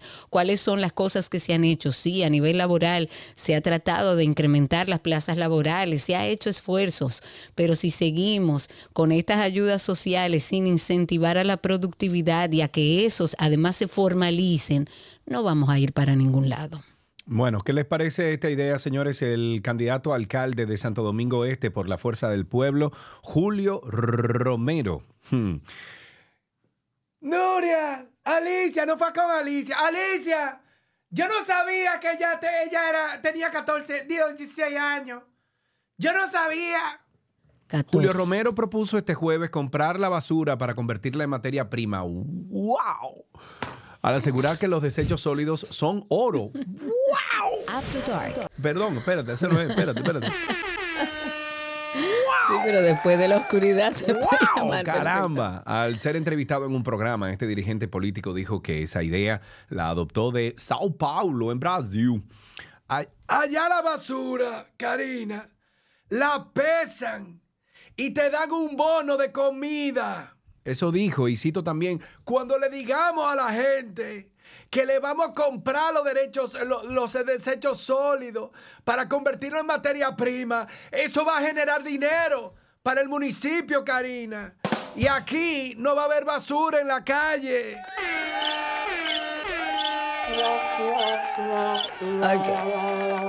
Al partido de la Fuerza del Pueblo debería darle, aunque sea un poquito de vergüenza, eh, presentar un candidato que estuvo tan cuestionado por estar con una menor, no solo cuestionado, sino que él dijo que estuvo con la menor. Él lo, él lo aceptó públicamente. Pueden buscar ese video por ahí y hoy es candidato de la Fuerza del Pueblo. 809-562-1091. 809-562-1091 es el teléfono en cabina. A través de Spaces también estamos con ustedes por ahí. Seguimos en tránsito y circo. Ustedes sigan por favor llamando al 809-562-1091. 809-562-1091, nuestro teléfono aquí en 262. Y tenemos en la línea ya, Karina, a Ángel. Ángel, buenas tardes, ¿cómo estás? Hola amigos, ¿cómo están ustedes? Bien, amigo, cuéntanos. Mira, sobre lo que acaban de, de anu- a- anunciar del candidato de, de Romero, yo creo que lo, lo, lo, lo más difícil eh, es la reflexión que se hace. No es que el partido lo lleve como candidato, habiendo hecho lo que hi- hizo, lo que confesó haber, eh, haber hecho, sino que lo hacen sabiendo que a nadie le importa eso, aquí que nada, la gente no se lo va a tener en cuenta. Una pena, Ponen ahí a, una a pena. cualquiera, o sea, narcotraficantes, eh, eh, delincuentes confesos, todo el mundo candidato, porque saben que la gente no, lo- no le va a pasar factura por eso. Eso es lo, más, lo que más me, me, me apena. Tristemente es así. Gracias por tu llamada 809-562-1091, el teléfono en cabina 809-562-1091. Mientras tanto, comentar, eh, ayer hablábamos algo de esto, eh, la Corte de Apelación del Distrito varió en el día de ayer la medida mm, de coerción que fue interpuesta al empresario Raúl Rizic. Recuerden que está acusado de violencia de género en contra de su expareja Alejandra Mejía Arcalá.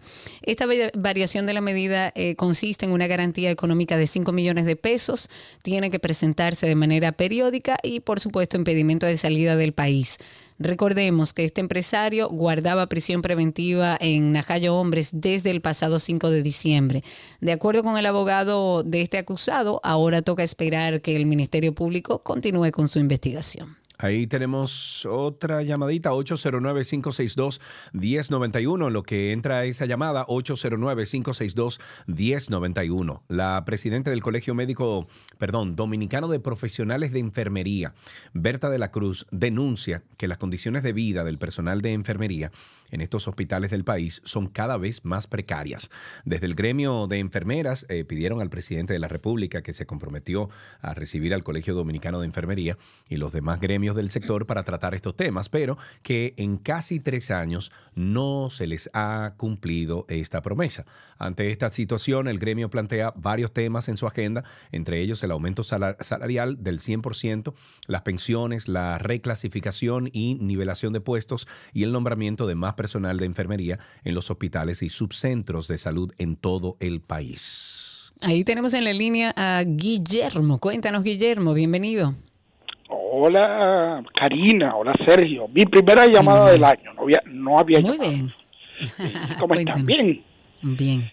¿Y ustedes qué quieren? ¿Un apartamento o una CRB? ¿Cómo así?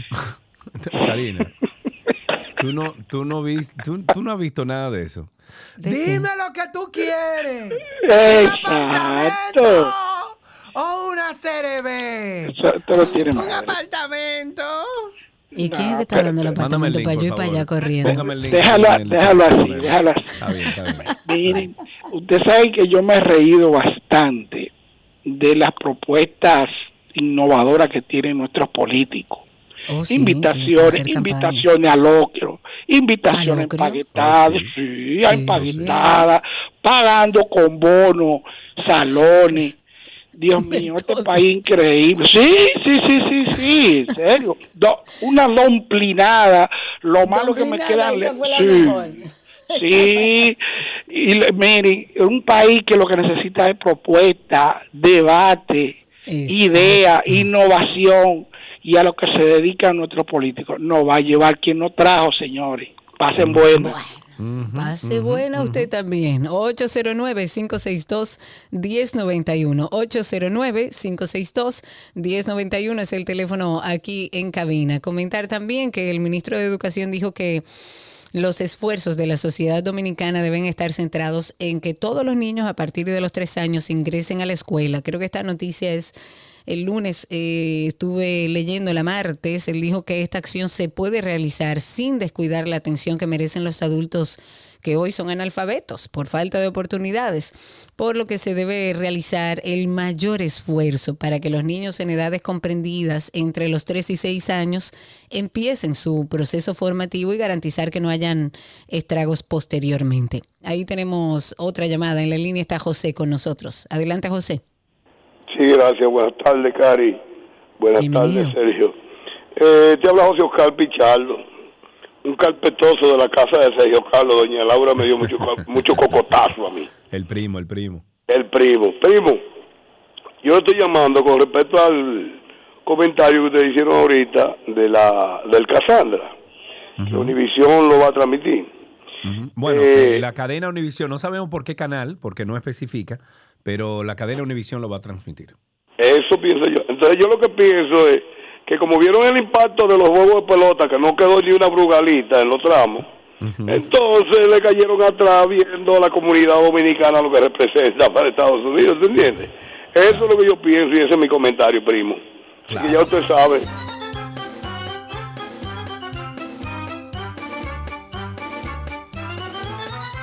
809-562-1091, 809-200-1091. Sigue llamando, cuéntenos cómo está eso por allá afuera, cómo está el tránsito, cómo está el circo. Yo estuve ayer en la capital y... Complicada. Ayer estuvo particularmente complicada la ciudad. Ahí tenemos a Ramsés en la línea 809-562-1091. Aló. Aló. Aló. Buenas. Aló. Sí, aló. Aló. Ah, Ramses, Sí. adelante. se Sí, te adelante. No, no, el comentario que hacía hace un rato, hubo un oyente, un oyente se me adelantó un poco en relación al señor Romero, pero básicamente no tiene mucho que ver con el candidato. Lo que tiene que ver es con los votantes. Los partidos no tienen más nadie a quien postular porque no son más que la más fiel representación de la sociedad que los contiene. O sea que pueden postular a quienes quieran. El asunto son los votantes. Ahí está todo. Exactamente, estoy de acuerdo con usted. Por eso siempre aquí decimos, señores, no se dejen llevar de lo que le dan. Recuerde que eso no es del político. Lo que le está dando el político no es dinero del político. Cuando usted ve que un político saque de su bolsillo, de su cuenta de ahorro y vaya y le lleve dinero, considérelo amigo. Pero mientras tanto, eso es un político utilizando el dinero que pagamos todos nosotros eh, y los beneficios que le da estar dentro del tren político para hacerle creer a usted que lo va a ayudar cada vez que lo necesite. Claro. La recomendación es, coja la ayuda, pero piense antes de votar. Bueno, está bien. Movilidad urbana, urbana, hablemos un poquito de esto. La mesa de trabajo conformada por los más diversos sectores de la vida nacional que participaron en el foro sobre movilidad urbana llegó a la conclusión de que las soluciones a los problemas de movilidad del Gran Santo Domingo necesitan respuestas urgentes. ¡Wow! Yo leí esa noticia, pero me parece como un poco amplia la recomendación. Y dicen que van desde educación, fiscalización, uso de tecnología, descentralización de las actividades, transporte masivo y dar prioridad al ser humano sobre los vehículos. ¡Wow! Dios mío, esto nunca se había visto aquí en República Dominicana, una mesa de trabajo que haya llegado a estas conclusiones. ¡Wow! Yo, yo creo que hubiera sido más interesante. Muy, muy, muy alegre, Karina. ¡Wow! Deja tu sarcasmo. Yo, yo creo que, mira, hubiera sido interesante. Ojalá y esta mesa de trabajo pase de esto macro que presentan a la sociedad. Es a entonces lo, lo, mismo, siempre micro, a presentan las lo mismo, acciones. dicen los mi- lo mismo, hablan lo mismo, hay mesa de trabajo y habla y habla y habla. Ahora van a solucionar lo de parqueo, el- ¿cómo es? Lo de parquearte bien con un dron. Es que son, es que son, son astronautas. Yo lo que les recomiendo es que de esta parte macro, porque hablar de educación, fiscalización, uso de tecnología, descentralización de las actividades, transporte masivo y todo lo que requiere el tránsito, no aquí, en cualquier parte del mundo, es muy amplio. Ojalá esta mesa de trabajo en algún momento pueda darnos informaciones que, que- nos alienten a que se está trabajando para solucionarlo en el sentido de acciones concretas, qué se va a hacer, dónde están los pares viales, cómo van a trabajar en el flujo, cómo van a controlar a los carros públicos, cuándo le van a poner orden a los motores y a los vehículos pesados en nuestro país. Esos son acciones puntuales. Lo que pasa es que va a ser después de las elecciones. Ahí tenemos una llamada. En la línea está con nosotros mi amigo, el Estrellita. Estrellita, dime. Dime tú. Estrellita, yo me pregunto, eh. ¿cómo que te llama el, el que es de, que de ecología? Eh, Arroyo. Nelson Arroyo. ¿Cómo? Nelson, el que viene siempre con nosotros. Nuestro Sí, amigo que Nelson. de, sí, que es de ecología. De medio Ajá, ambiente. exacto, que de medio ambiente. Nelson Bautista. Sí, ese mismo. Él está, lo que él estaba hablando ayer, del, del, del hombre ese que tiene los los los que dice que es dueño terreno. de Sierra de Bauruco Sí. entero. Pero yo me pregunto, si él estaba en, Cuta, en Cotubanamá, por También. allá, lo de Y en otro también. Estaba en otro y ahora aparece por ahí. Y es que no hay una ley que pueda parecer charlatán ese sinvergüenza. Dime. Mira, eso es una buena pregunta. El sistema de justicia debería darse a respetar. Yo soy una que lo que lo que veo que hacen con el sistema de justicia y ellos se dan cuenta. Lo que pasa es que hay algunos bandidos allá adentro en el sistema de justicia que por ganarse dos o tres pesos lo hacen. Pero aquí cualquiera que quiere jugar con, los- con la justicia lo hace y se lo permiten. 809-562-1091. Recuerden que estamos también a través de Twitter Spaces. Por ahí pueden hablar con nosotros. Juan Alberto en la línea. Adelante, Juan Alberto, cuéntanos. Sí, muy buenas tardes a Karina y a Sergio. Gracias. Me- yo, yo soy de opinión que eh, los gobiernos se han enfocado mucho en solucionar el tránsito a través de eh, trenes. Ahí hay un, una nueva extensión del metro que viene a todo lo largo de la autopista eh, Duarte. Se hicieron lo- las otras soluciones como los eh, elevados, tranvías, etcétera. Pero ¿por qué no hacemos una solución que sea mover los, los centros de trabajo hacia donde ellos están y no que todo el mundo siga fluyendo al mismo pedacito aquí en el medio? Porque esto es imposible, esto es imposible. ¿Por qué no gastamos tantos millones de dólares y de pesos en que la gente de ahí venga para el mismo pedacito y no que nosotros mudemos el gobierno todas las instalaciones gubernamentales, las mudemos para ahí, para el Higüero, por ejemplo. Bueno, se, ha propuesto esto, se ha propuesto esto en otros países. Creo que fue en El Salvador que se hizo una propuesta muy interesante. Nayib Bukele habló de ella. Creo que fue en El Salvador o, o Ecuador, no recuerdo, donde proponían una ciudad gobierno, una ciudad gobierno donde todos los ministerios, el gobierno central, etcétera, o sea, el gobierno, vamos a hablar de, de- de poder ejecutivo, ministerios, etcétera, todo se concentrara en, una, en un gran parque industrial. A mí me parece una excelente idea. Eh, me parece una excelente idea, sobre todo aquí en, nuestro país o, en el casco urbano de Santo Domingo, para aligerar mucho el tránsito, porque muchos de esos problemas, aparte de la, de la falta de educación, aparte de la falta de conciencia, aparte de, lo- de los, por ejemplo, problemas técnicos que podamos tener, etcétera. Señores, cada vez que el presidente y un, franque- un franqueador de eso está haciéndole paso a uno de esos tigres que viene por ahí, esto se vuelve un caos y hay veces que duran hasta Sí. 5 y 10 minutos esperando a que pase el, el don. ¿Tú entiendes? Entonces, también tenemos que pensar en eso. Es, pero yo creo, yo creo que mucho se resolvería, mucho, porque lo hablé extensamente con un ingeniero que, que vino hace unos años atrás y no sé si por falta de, cosas que hacer, nos embarcamos en una conversación de casi tres horas donde él hizo algunos cálculos y me dijo, mira, no está descabellada la idea.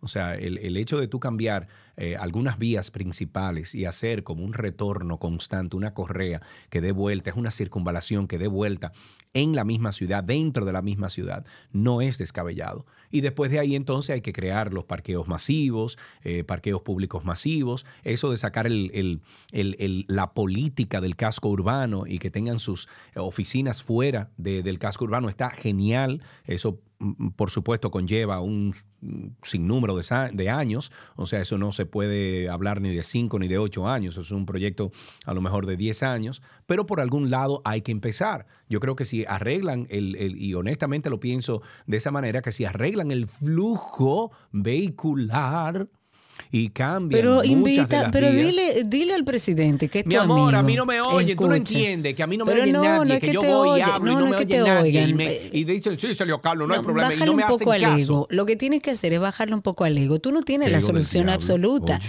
Ahora, tú puedes decirle a tu amigo el presidente y decirle, presidente, déjame sentarme en esa mesa de trabajo de movilidad urbana No, es que yo no tengo para tirar ideas y después se, mi Oh, Digo yo. Pero, ¿Y por ajá, qué no? pero ¿y qué tú crees? ¿Que yo, yo no hago nada? Eh, Karina Larrauri, ¿a mí se me va a pagar por eso? Bueno, pero es sentarte en una o dos reuniones. Si tú vas a la semanal, toda la semana, deja de ir a la semanal y Pero, dedícale esa hora, amor, ¿y esas dos horas no nos hemos a movilidad veces, a urbana. muchísimas cosas y no me hacen caso. Ah, no, entonces si tú no eres parte de la solución, entonces no te quejes. Yo soy parte de la 809 solución, pero entonces no me 562 hacen caso. Ah, no, dice la productora que no hay más llamadas, pero, pero casi me echa un boche con señas. Mm, sepa. Señores, otra idea, y me voy a ir con esta. El candidato a, regi- eh, a regidor por la circunscripción 1 del distrito, Tomás Hungría, dijo que busca trabajar en el tránsito como medida correctiva de la educación vial en su demarcación.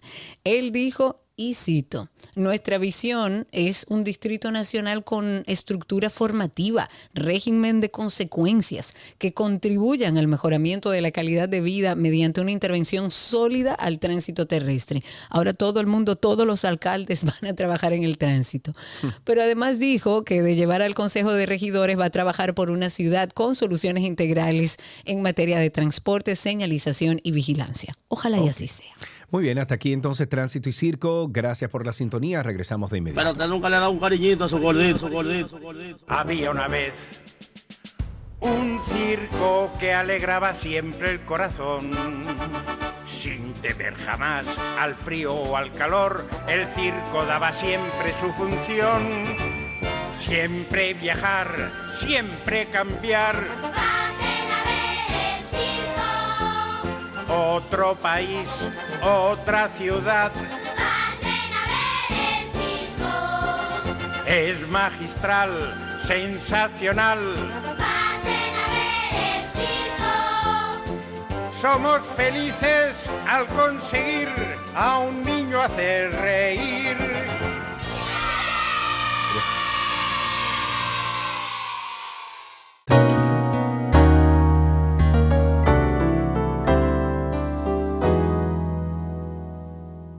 Estamos en nuestro segmento de medicina. Nuestra querida doctora Yori Roque ya está con nosotros. Ella es infectóloga e internista y siempre nos actualiza con lo que está sucediendo en, temas de virus, todo lo que anda ahora a nivel respiratorio, hasta la tosferrina, hoy por ahí que anda. Bueno, doctora, bienvenida. Gracias por estar con nosotros. Gracias a ustedes que siempre me reciben. Y sí, ahora estamos en, en, en modo virus, eh, diferente a. COVID, pero Dios mío, esto no se va a acabar. No se para nunca. Yo me imagino que tu consulta debe estar llena, Yori. No solo la consulta, y realmente vamos a comenzar por ahí, que quería hacer esta actualización, porque ayer yo tuve que pedir disculpas en la emergencia, eh, que bajé a ver un, un paciente y eh, mi asombro fue tan grande que yo como que, que solté el campo. Ustedes saben que a, lo- a nosotros los dicen que, ay, soltó el campo, porque dije una frase muy, muy de mi pueblo. Ah, sí, ya Eh, sabemos cuál es, Yori. al ver tantas personas eh, acumuladas, por decir así, eh, en la emergencia, o sea, personas sentadas en sillones, incluso de a dos Wow. eh, en sillas. eh, y no solamente me recordó mucho a, a cuando estábamos con lo del COVID, pero en este caso eh, muchas entidades diferentes. Realmente las emergencias están abarrotadas y como dices, las consultas, cada día más pacientes eh, con infecciones respiratorias, no solamente COVID, no solamente influenza, muchas otras más. Entonces, eh, vieron incluso en las noticias que una escuela aquí en Santiago eh, suspendió las clases Sí, por un brote de, de COVID, está Ujú. siendo intervenida. Y en diferentes eh, colegios y escuelas también eh, se están reportando varios maestros. eh, mi, mi propia hija me dijo, mira, mami, hay varios eh, compañeros que están enfermos, que no fueron a tal clase porque estaban enfermos. O sea que sí, otra vez estamos viviendo este proceso, así que hay que estar alertas eh, full porque Claro. realmente sabemos que a algunas, a algunas personas le va bien, otras personas se pueden complicar y eh, estamos comenzando el año realmente como que es lastimoso. Como complicado este el año. Mira, a propósito de esto, Yori, el otro día se emite una alerta por una enfermedad que yo no sé de qué se trata, que se llama pertusis. ¿Qué es esto? Pues fíjate que eh, vamos a decir que alertamos nosotros primero, eh, porque la semana Sí. pasada mencionábamos eh, lo de bordetela para pertusis, de que justamente ese día antes me habían informado de que allá en Santo Domingo se estaban viendo unos casos. Y esta otra que es más conocida, que es la bordetela pertusis, que causa esta enfermedad que recibe este mismo nombre, o se le llama también como una tos perruna, es una Ah, ok. enfermedad eh, aguda, muy contagiosa, eh, que antes de la vacuna mayormente afectaba a los niños de menos de 10 años, eh, ahora no tanto porque hay una vacuna, pero que produce una tos, eh, que como dije el nombre, tos perruna, porque sería una tos muy grave, una tos muy fuerte. Entonces, eh, sí que hay un, un, eh, se diferencia quizás en cuanto a, a infecciones virales, a que el periodo de incubación es más largo. Una persona puede estar expuesta a esta enfermedad, a esta bacteria, y desarrollar los síntomas después de los 10 días, pero puede ser incluso más de tres semanas y va por fases. Va por una fase primero que es catarral, que es donde comienza con síntomas que no son muy específicos, el malestar general, la rinorrea, que es la salida de agüita por la nariz, o el, es horrible. el llamado moco. Sí. Exactamente. En este caso, en esta primera fase, no suele verse una fiebre muy alta pero ya se sigue luego con eh, la siguiente fase, que es la, el, el paroxismo, la fase como eh, más característica, donde se produce esa tos y se llama como paroxística porque el paciente tose tanto, tose tanto, esa tos muy fuerte y luego de la tos puede incluso eh, producirle náusea y vómitos, o sea, puede vomitar. Ya después entonces... Eso, la espérate, espérate, para ir apuntando aquí. ¿Con cuál virus es eso? No, eso es una bacteria. se Ah, llama No, sí, eso es una bacteria. otra cosa. Sí, se llama pertusis. Ok. La cosa es que, bueno, que anda, tienes que cuidarte, en serio, que lo No, tienes que a mí, sí, yo que soy dulce. Exactamente. Entonces, ya en la fase convaleciente, el paciente eh, comienza como a disminuir los demás síntomas, aunque la tos eh, sigue, eh, sigue igualita. Y lo, lo relevante es que esto puede durar hasta dos o tres meses. Una, una persona puede durar dos, tres, hasta cuatro meses eh, con esta tos así característica. Entonces, ¿Y se puede prevenir de, de alguna manera, eh, Yori? ¿Qué podemos Sí, hacer? se puede prevenir. Claro, se puede prevenir. Lo primero, el otro día me, me decía, cuando salió esa alerta, la, de una vez mi, mi pediatra me dijo, la pediatra de mis hijos, eh, Ujú. recuérdale a la gente que hay una vacuna eh, que se coloca a los niños. eh, hay dos, cuatro, seis meses, luego a los 18, 18 meses y a los cuatro años, y eh, algunos adultos también, que está incluida lo que es la ADPT. Se puede prevenir, lamentablemente eso no evita que te dé, pero sí en personas que están vacunadas o que ya les dio y si les vuelve a dar, porque la inmunidad no es completa, ya la enfermedad no pasa por todas estas fases, sino que puede ser característicamente, se manifiesta quizás con la tos, con solamente la tos, sin los otros síntomas eh, que acabo de mencionar. Ujú. Entonces sí se puede prevenir y sobre todo en estos días, si, ha- si sabemos que tenemos, hay que usar su mascarilla. Sí. Obviamente, Sí. algo que Ay, volvemos Dios mío, a otra vez. Yo viajé la Sí. semana antes pasada y me fui con la mascarilla y mira, me sentía bien, me sentía más seguro, incluso dentro del avión, dentro de...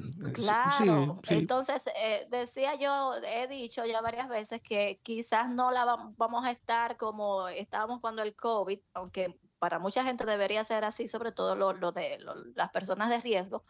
Pero si usted sabe, por ejemplo, en el caso que tú vas a viajar, vas a estar en un lugar cerrado donde hay muchas personas o te vas a reunir. He tenido pacientes aquí que me han dicho, ah, sí, doctora, yo estaba la semana pasada en, eh, fuera de la ciudad, me reuní con unos amigos en un restaurante y venían ahora aquí tosiendo.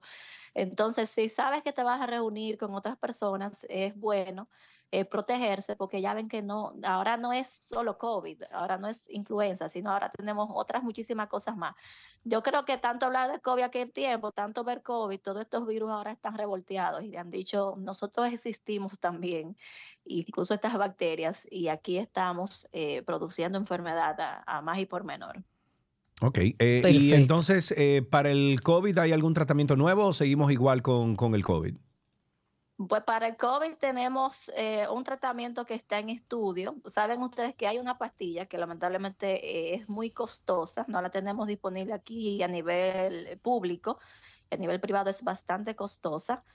Y eh, se está estudiando, estuve leyendo un estudio fase 2, 3, eh, doble ciego, un medicamento llamado Signotrelvir Ritonavir, todavía no sabemos qué nombre le van a poner así comercial, pero que sí disminuye tanto la carga viral, o sea, que tanto virus eh, tiene el paciente en ese momento, como los días que dura la enfermedad, o sea, le quita dos días a la enfermedad. Si te iba a durar cinco, ahora te dura tres. Con ese medicamento, sí se aplica en las primeras 72 horas de haber iniciado los síntomas Ah, y durante bien. cinco días. Uy. Entonces, es un estudio que se hizo en China. Inicialmente fueron 813 pacientes que se incluyeron con COVID leve a moderado. Saben ustedes que el severo va admitido y necesita un tratamiento endovenoso, que ese sí lo tenemos disponible. Pero mientras tanto, eh, podemos hacernos la idea de que este quizás este en algún momento pueda llegar con un menor Ojalá. costo de el que tenemos actualmente, que realmente es muy poco accesible. Claro, muy bien. y, Y- Una, un- una prueba, y perdón Sergio, que hemos visto mucho en algunos casos, que se llama antígenos febriles. ¿Esto tiene alguna utilidad para estos días? Pues fíjate que no, y qué bueno que lo, lo mencionemos, porque no, es que mira, mucha gente cuando tiene fiebre eh, o, va y se hace esta prueba que se llama, como dices, antígenos febriles, que lo que busca son anticuerpos contra tres bacterias específicas, Rickettsia, Salmonella y eh, Brucella. Eh, y eso no quiere decir nada porque eso es como que a todo el que ha ta- estado expuesto a cualquiera de estas bacterias, estos antígenos van a estar positivos y no indica que el paciente tenga una enfermedad aguda. Entonces, mucha gente a veces anda con unos antígenos febriles positivos, volviéndose loco, buscando un tratamiento que realmente no amerita en el momento. Entonces, en este momento, antígenos febriles no está indicado para nada de esto que anda, que circula ahora. Siempre recuerden ir a una emergencia, ir a una consulta y ya uno, obviamente, por eh, los factores epidemiológicos, lo que sabemos que está circulando, hace unas pruebas específicas o más acertadas en estos casos. Ok, muy bien. Bueno, pues Yori, muchísimas gracias por todas estas excelentes noticias que nos trae siempre. Bueno, no sé si son excelentes. Que nos explique bien las Bueno, lo noticias dije- nuevas, porque lo dije excelente con no son. de sarcasmo, que ustedes no lo hayan Ah, entendido, es otra cosa. Pero bueno, Yori, como siempre, muchísimas gracias por tu tiempo y gracias por las infor- eh, informaciones.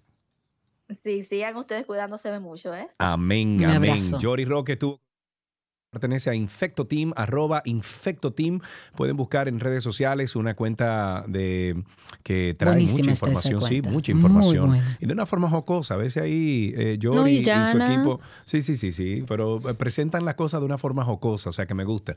Eh, Yori es infectóloga y también internista en Santiago y siempre nos actualiza de los últimos temas de medicina. Hasta aquí, medicina en 12 años.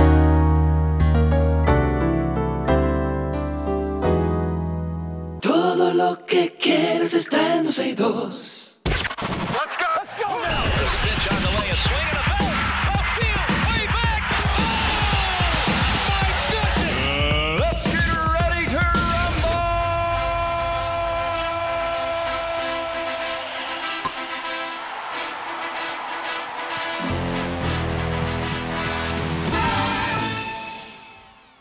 Aquí estamos en Deportes en 12 y 2. Vamos a hablar sobre béisbol. Súbelo en chin la, la- la- Finalmente, en el penúltimo día del round robin de la pelota dominicana, la situación se aclara bastante luego de los resultados de este miércoles. De un lado, Licey venció a las estrellas dos carreras por uno, en lo que fue su novena victoria con ocho derrotas. Con este triunfo, los azules ahora sacan un juego de ventaja al escogido, equipo que perdió su partido ante los gigantes del Cibao con marcador de 4 por 3. Los gigantes con gran esfuerzo quedaron eliminados, eh, pues ya no podrán alcanzar a Licey ni las estrellas. Este último club cuenta con una foja de 10-7. Los orientales han ganado 6 de sus últimos 8 juegos. Las estrellas con 2-6 en sus últimos 8 partidos se clasificaron con la derrota de los leones ante los gigantes. Para esta noche del jueves, escogido visita a las estrellas y gigantes al Licey. Eh, señores, este año es verde, acostúmbrese a la idea. Noticia de básquetbol, el dominicano Carl Anthony Town firmó 27 puntos y los Minnesota Timberwolves triunfaron por 124-117 en el campo de los Detroit, colistas para reforzar su liderato en el oeste de la NBA. Para los Pistons, el peor equipo de la NBA fue la derrota número 37 de una temporada en la que solo ganaron cuatro partidos y en la que establecieron el récord de reveses consecutivos ejecutivos. En otra noticia, esta de tenis, la ex tenista española Arancha, Arancha Sánchez, tres veces ganadora del Roland Garros, fue condenada a dos años de cárcel por ocultar patrimonio para no pagar una deuda con un banco. La sentencia condena a Sánchez, eh, de 52 años, a dos años de prisión y multa, a su ex marido a tres años y tres meses de prisión y multa. Otros tres procesados fueron condenados a un año y tres meses de prisión y multa tras el juicio que tuvo lugar en Barcelona, tío. La juez, señor, ¿pero qué es lo que pasa en Barcelona? ¿Y qué es lo que está pasando? Están metiendo preso, digo, en Barcelona no, en España, están metiendo En preso a todo el mundo. Dios, y cobrándole, pero está bien. La juez condenó a la ex tenista, a su ex marido a pagar también como responsabilidad civil una indemnización conjunta de 6.6 millones de euros, casi 7.2 millones de dólares al Banco de Luxemburgo, la entidad con la que ambos tenían la deuda que intentaron no pagar. En otra de tenis, Rafael Nadal será el nuevo embajador de la Federación Saudí de Tenis, parte del reciente empeño del reino de invertir en el tenis y otros deportes. Este astro español de 37 años, dueño de 22 títulos de Grand Slam, se perdió el actual abierto de Australia luego de sufrir un desgarro muscular en la cadera que se operó justamente. Confiaba volver a las grandes citas en Melbourne Park tras perderse casi todo el 2023 por una lesión también y por la operación. Y la nueva función de Nadal, que fue anunciada esta semana, incluye promover el tenis en Arabia Saudí y se prevé la apertura de su academia Rafa Nadal Academy en ese país. En Fórmula 1, para finalizar, los planes de un equipo de Fórmula 1 para ampliar su campus recibieron la aprobación del Consejo a pesar de la oposición de empresas cercanas. El Consejo de West Northamptonshire, todo en, en Inglaterra, en, en- en el Reino Unido es Shire. ¿Qué sé yo quién? Shire. Bueno, eh, entonces eh, Mercedes AMG Petronas quiere trasladar su principal punto de acceso para el personal desde Lauda Drive a St. James Road, un callejón sin salida ocupado por varias pequeñas empresas. El consejo dijo que conduciría a importantes beneficios de desarrollo económico para la ciudad. Sin embargo, las empresas locales dijeron que la carretera se vería inundada por el tráfico, que podría multiplicarse por 10. Terminamos deportes, no sin antes recordar Karina y Sergio After Dark. Ok, viene 3, 2. Hola, somos Sergio y Karina en After Dark. Y ese somos. somos. Ok, vamos otra vez. Hola, somos Karina y... Arregla el micrófono. ¿Qué tal si tú arreglas el No, no, micrófono? mira, como vale. El micrófono ahí. tiene que estar. Estaba probando, estoy probando cosas. Vamos a empezar a grabar. sería- Ok, pero entra al Twitter, Karina. ¿Y por qué la gente me maltrata así? Pues acepta la vaina. En serio, contrólate. Que te dije que in- invite, invite tu, tu co-host y vaina. Entonces, esa es la idea, que nos conozcan un poco, porque vamos a hablar de que nosotros nunca hicimos un episodio de intro que define lo que es el proyecto. Y por eso quisimos hacer este espacio donde vamos a preguntarnos muchísimas cosas y ustedes nos van a conocer un poquito más. ¿Cómo nace Karina y Sergio After Dark? Karina y Sergio After Dark. Karina y Sergio After Dark en todas las plataformas de podcast. Ahí nos buscan como Karina Larrauri Podcast o Sergio Carlo Podcast. Y se une a esta gran familia de Karina y Sergio After Dark. Hasta aquí, Deportes en 12 y 2. Let's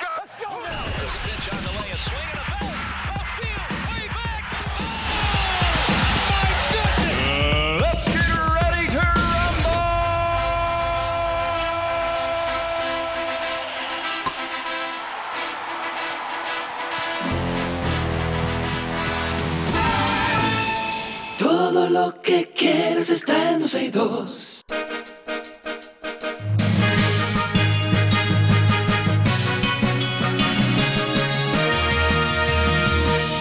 Bueno, y dice por ahí, y viene el ¿cómo y vuelve el perro arrepentido, con sus ojos y con el rabo entre las piernas, nunca me lo Hay sé, que hablar bueno. de lo que hay que hablar. Hablemos de Luis Miguel, el director del Instituto Nacional de Protección de los Derechos al, Consum- al Consumidor, se reunió esta mañana eh, con los organizadores del po- pospuesto concierto del popular artista mexicano Luis Mirrey, que estaba pautado para celebrarse anoche en el Centro Olímpico de la capital, a los fines de que se respeten los derechos de los miles de personas que compraron boletas para dicho evento. Eddie Alcántara recibió en su oficina a, eh, de Proconsumidor al propietario de la empresa PAF Entertainment, Pablo Pou, responsable del concierto de Luis, Luis Miguel Tour 2024, y a la representante de Huepa Tickets, Gisela Ramos, cuya compañía estuvo a cargo de la venta de las boletas, quienes garantizaron que dicho evento se celebra hoy jueves 18 de enero, en el mismo lugar a partir de las 8 de la noche. En esta reunión se acordó que Proconsumidor estará presente hoy en la boletería y en las puertas de entrada a dicho espectáculo para garantizar los derechos de los consumidores. Igualmente, la productora del, del evento, del espectáculo PAF eh, Events y Huepa Tickets garantizaron el acceso a todas las personas que compraron sus boletas. Para aquellos que decían que no estaba ni siquiera en el país, Luis Miguel, señores, sí está, andan circulando de hecho eh, videos donde se ve el backstage del evento y se ve a Luis Miguel dentro del evento. O sea que sí estaba, sí estaba. Un seguro de vida escolar. El Ministerio de Educación de la República Dominicana dispuso la contratación de un seguro de vida para todos los estudiantes del sistema educativo dominicano. El propósito es garantizar que estén protegidos ante cualquier acontecimiento. Eh, se destaca que la póliza va a tener una cobertura de hasta 150 mil pesos por estudiante. A través de una nota de prensa, esta in- institución lo que dijo es que la póliza va a estar vigente en horarios escolares, incluidas todas sus jornadas dentro del recinto escolar y en el trayecto que recorran los estudiantes desde y hacia sus hogares y desde y hacia el centro educativo. Este seguro va a cubrir cualquier incidente en todos los medios de transporte del Estado. Se extiende también cuando haya excursiones, campamentos, eh, cualquier proyecto estudiantil, cualquier paseo escolar y cualquier actividad. También tiene cobertura para gastos médicos, renta hospitalaria, accidentes, incapacidad total o permanente, muerte accidental y últimos gastos, los cuales serán reembolsado- eh, reembolsados contra factura a la persona que los haya pagado. La Dirección Nacional de Control de Drogas informó que incautaron 11 paquetes de marihuana durante un operativo de inspección desarrollado en el Aeropuerto Internacional de las Américas. Los agentes antinarcóticos y militares realizaban las labores de verificación en uno de los depósitos de la terminal cuando, oh, sas, lebolo, tasirupeca de Donbass, una unidad cani- canina comenzó y alertó de sustancias extrañas en el interior de una caja. Que fue, ¿Tú sabías que eso es una buena idea? Que nosotros ¿El qué? narremos las noticias así. Ey, me gusta, podemos hacerlo un día, siempre. Porque mira, no, ahí dice, no, por ejemplo, cuando una unidad efectos canina alertó de sustancias extrañas en el interior de una caja. Mira, ve que el perro está ladrando. que fue enviada entonces al país desde Miami. Chacho, niño. Luego de esto, por instrucciones de la fiscal actuante, se inició el protocolo, abriendo, ahí entonces suena una como... abriendo el paquete y encontrando en su interior Tenemos que 11 hacer, paquetes mira. de marihuana. Vamos a hacer radionovela. Vamos a hacer radionovela. Vamos a hacerlo. Ujú. A partir Sí, del mes que viene, de marzo, pero- de abril, sí, por ahí. pero hay que, hay que fajarse escribir. Ah, no, pero lo que hay que buscar a alguien que le Según el escriba. manifiesto, la referida caja fue enviada por una mujer con domicilio en Miami, Florida, Estados Unidos, y la recibiría un hombre con dirección en el ensanche Naco, que lo debe estar buscando todo el mundo ahora mismo. Sí, señor. Bueno, vamos a dejarlo hasta ahí con esa noticia. Eh, No sin antes decir que ya encontraron los hombres que se robaron un reguero de peces en un, en un lugar donde eh, vendían ahí en San José de las Matas. Dicho Peces. eso, dejamos hasta aquí Se están las los noticias. peces. Sí, peces, siete mil peces se robaron. Hasta eso.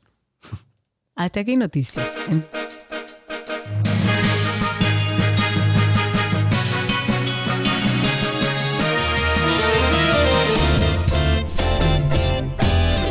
Entonces ahora es el del medio, no el del... Ahí es. ¡Hey, Cristi! ¡Bien! Cristi, Dime, una- niño. pero- pero ¿qué es lo que te Dime, pasa? niño. Oh. Señores, será hasta mañana viernes ya cerrando la semana con ustedes. Gracias por la sintonía. Recuerden nuestro podcast Karina y Sergio After Dark. Váyanse a Instagram, que es más fácil. Karina y Sergio After Dark. Y ahí está el enlace directo. Cualquier tema que usted quiera que tratemos, también esa es la vía para recomendar. Pórtense bien, amigos, por la sombrita. Bye, bye. Chao.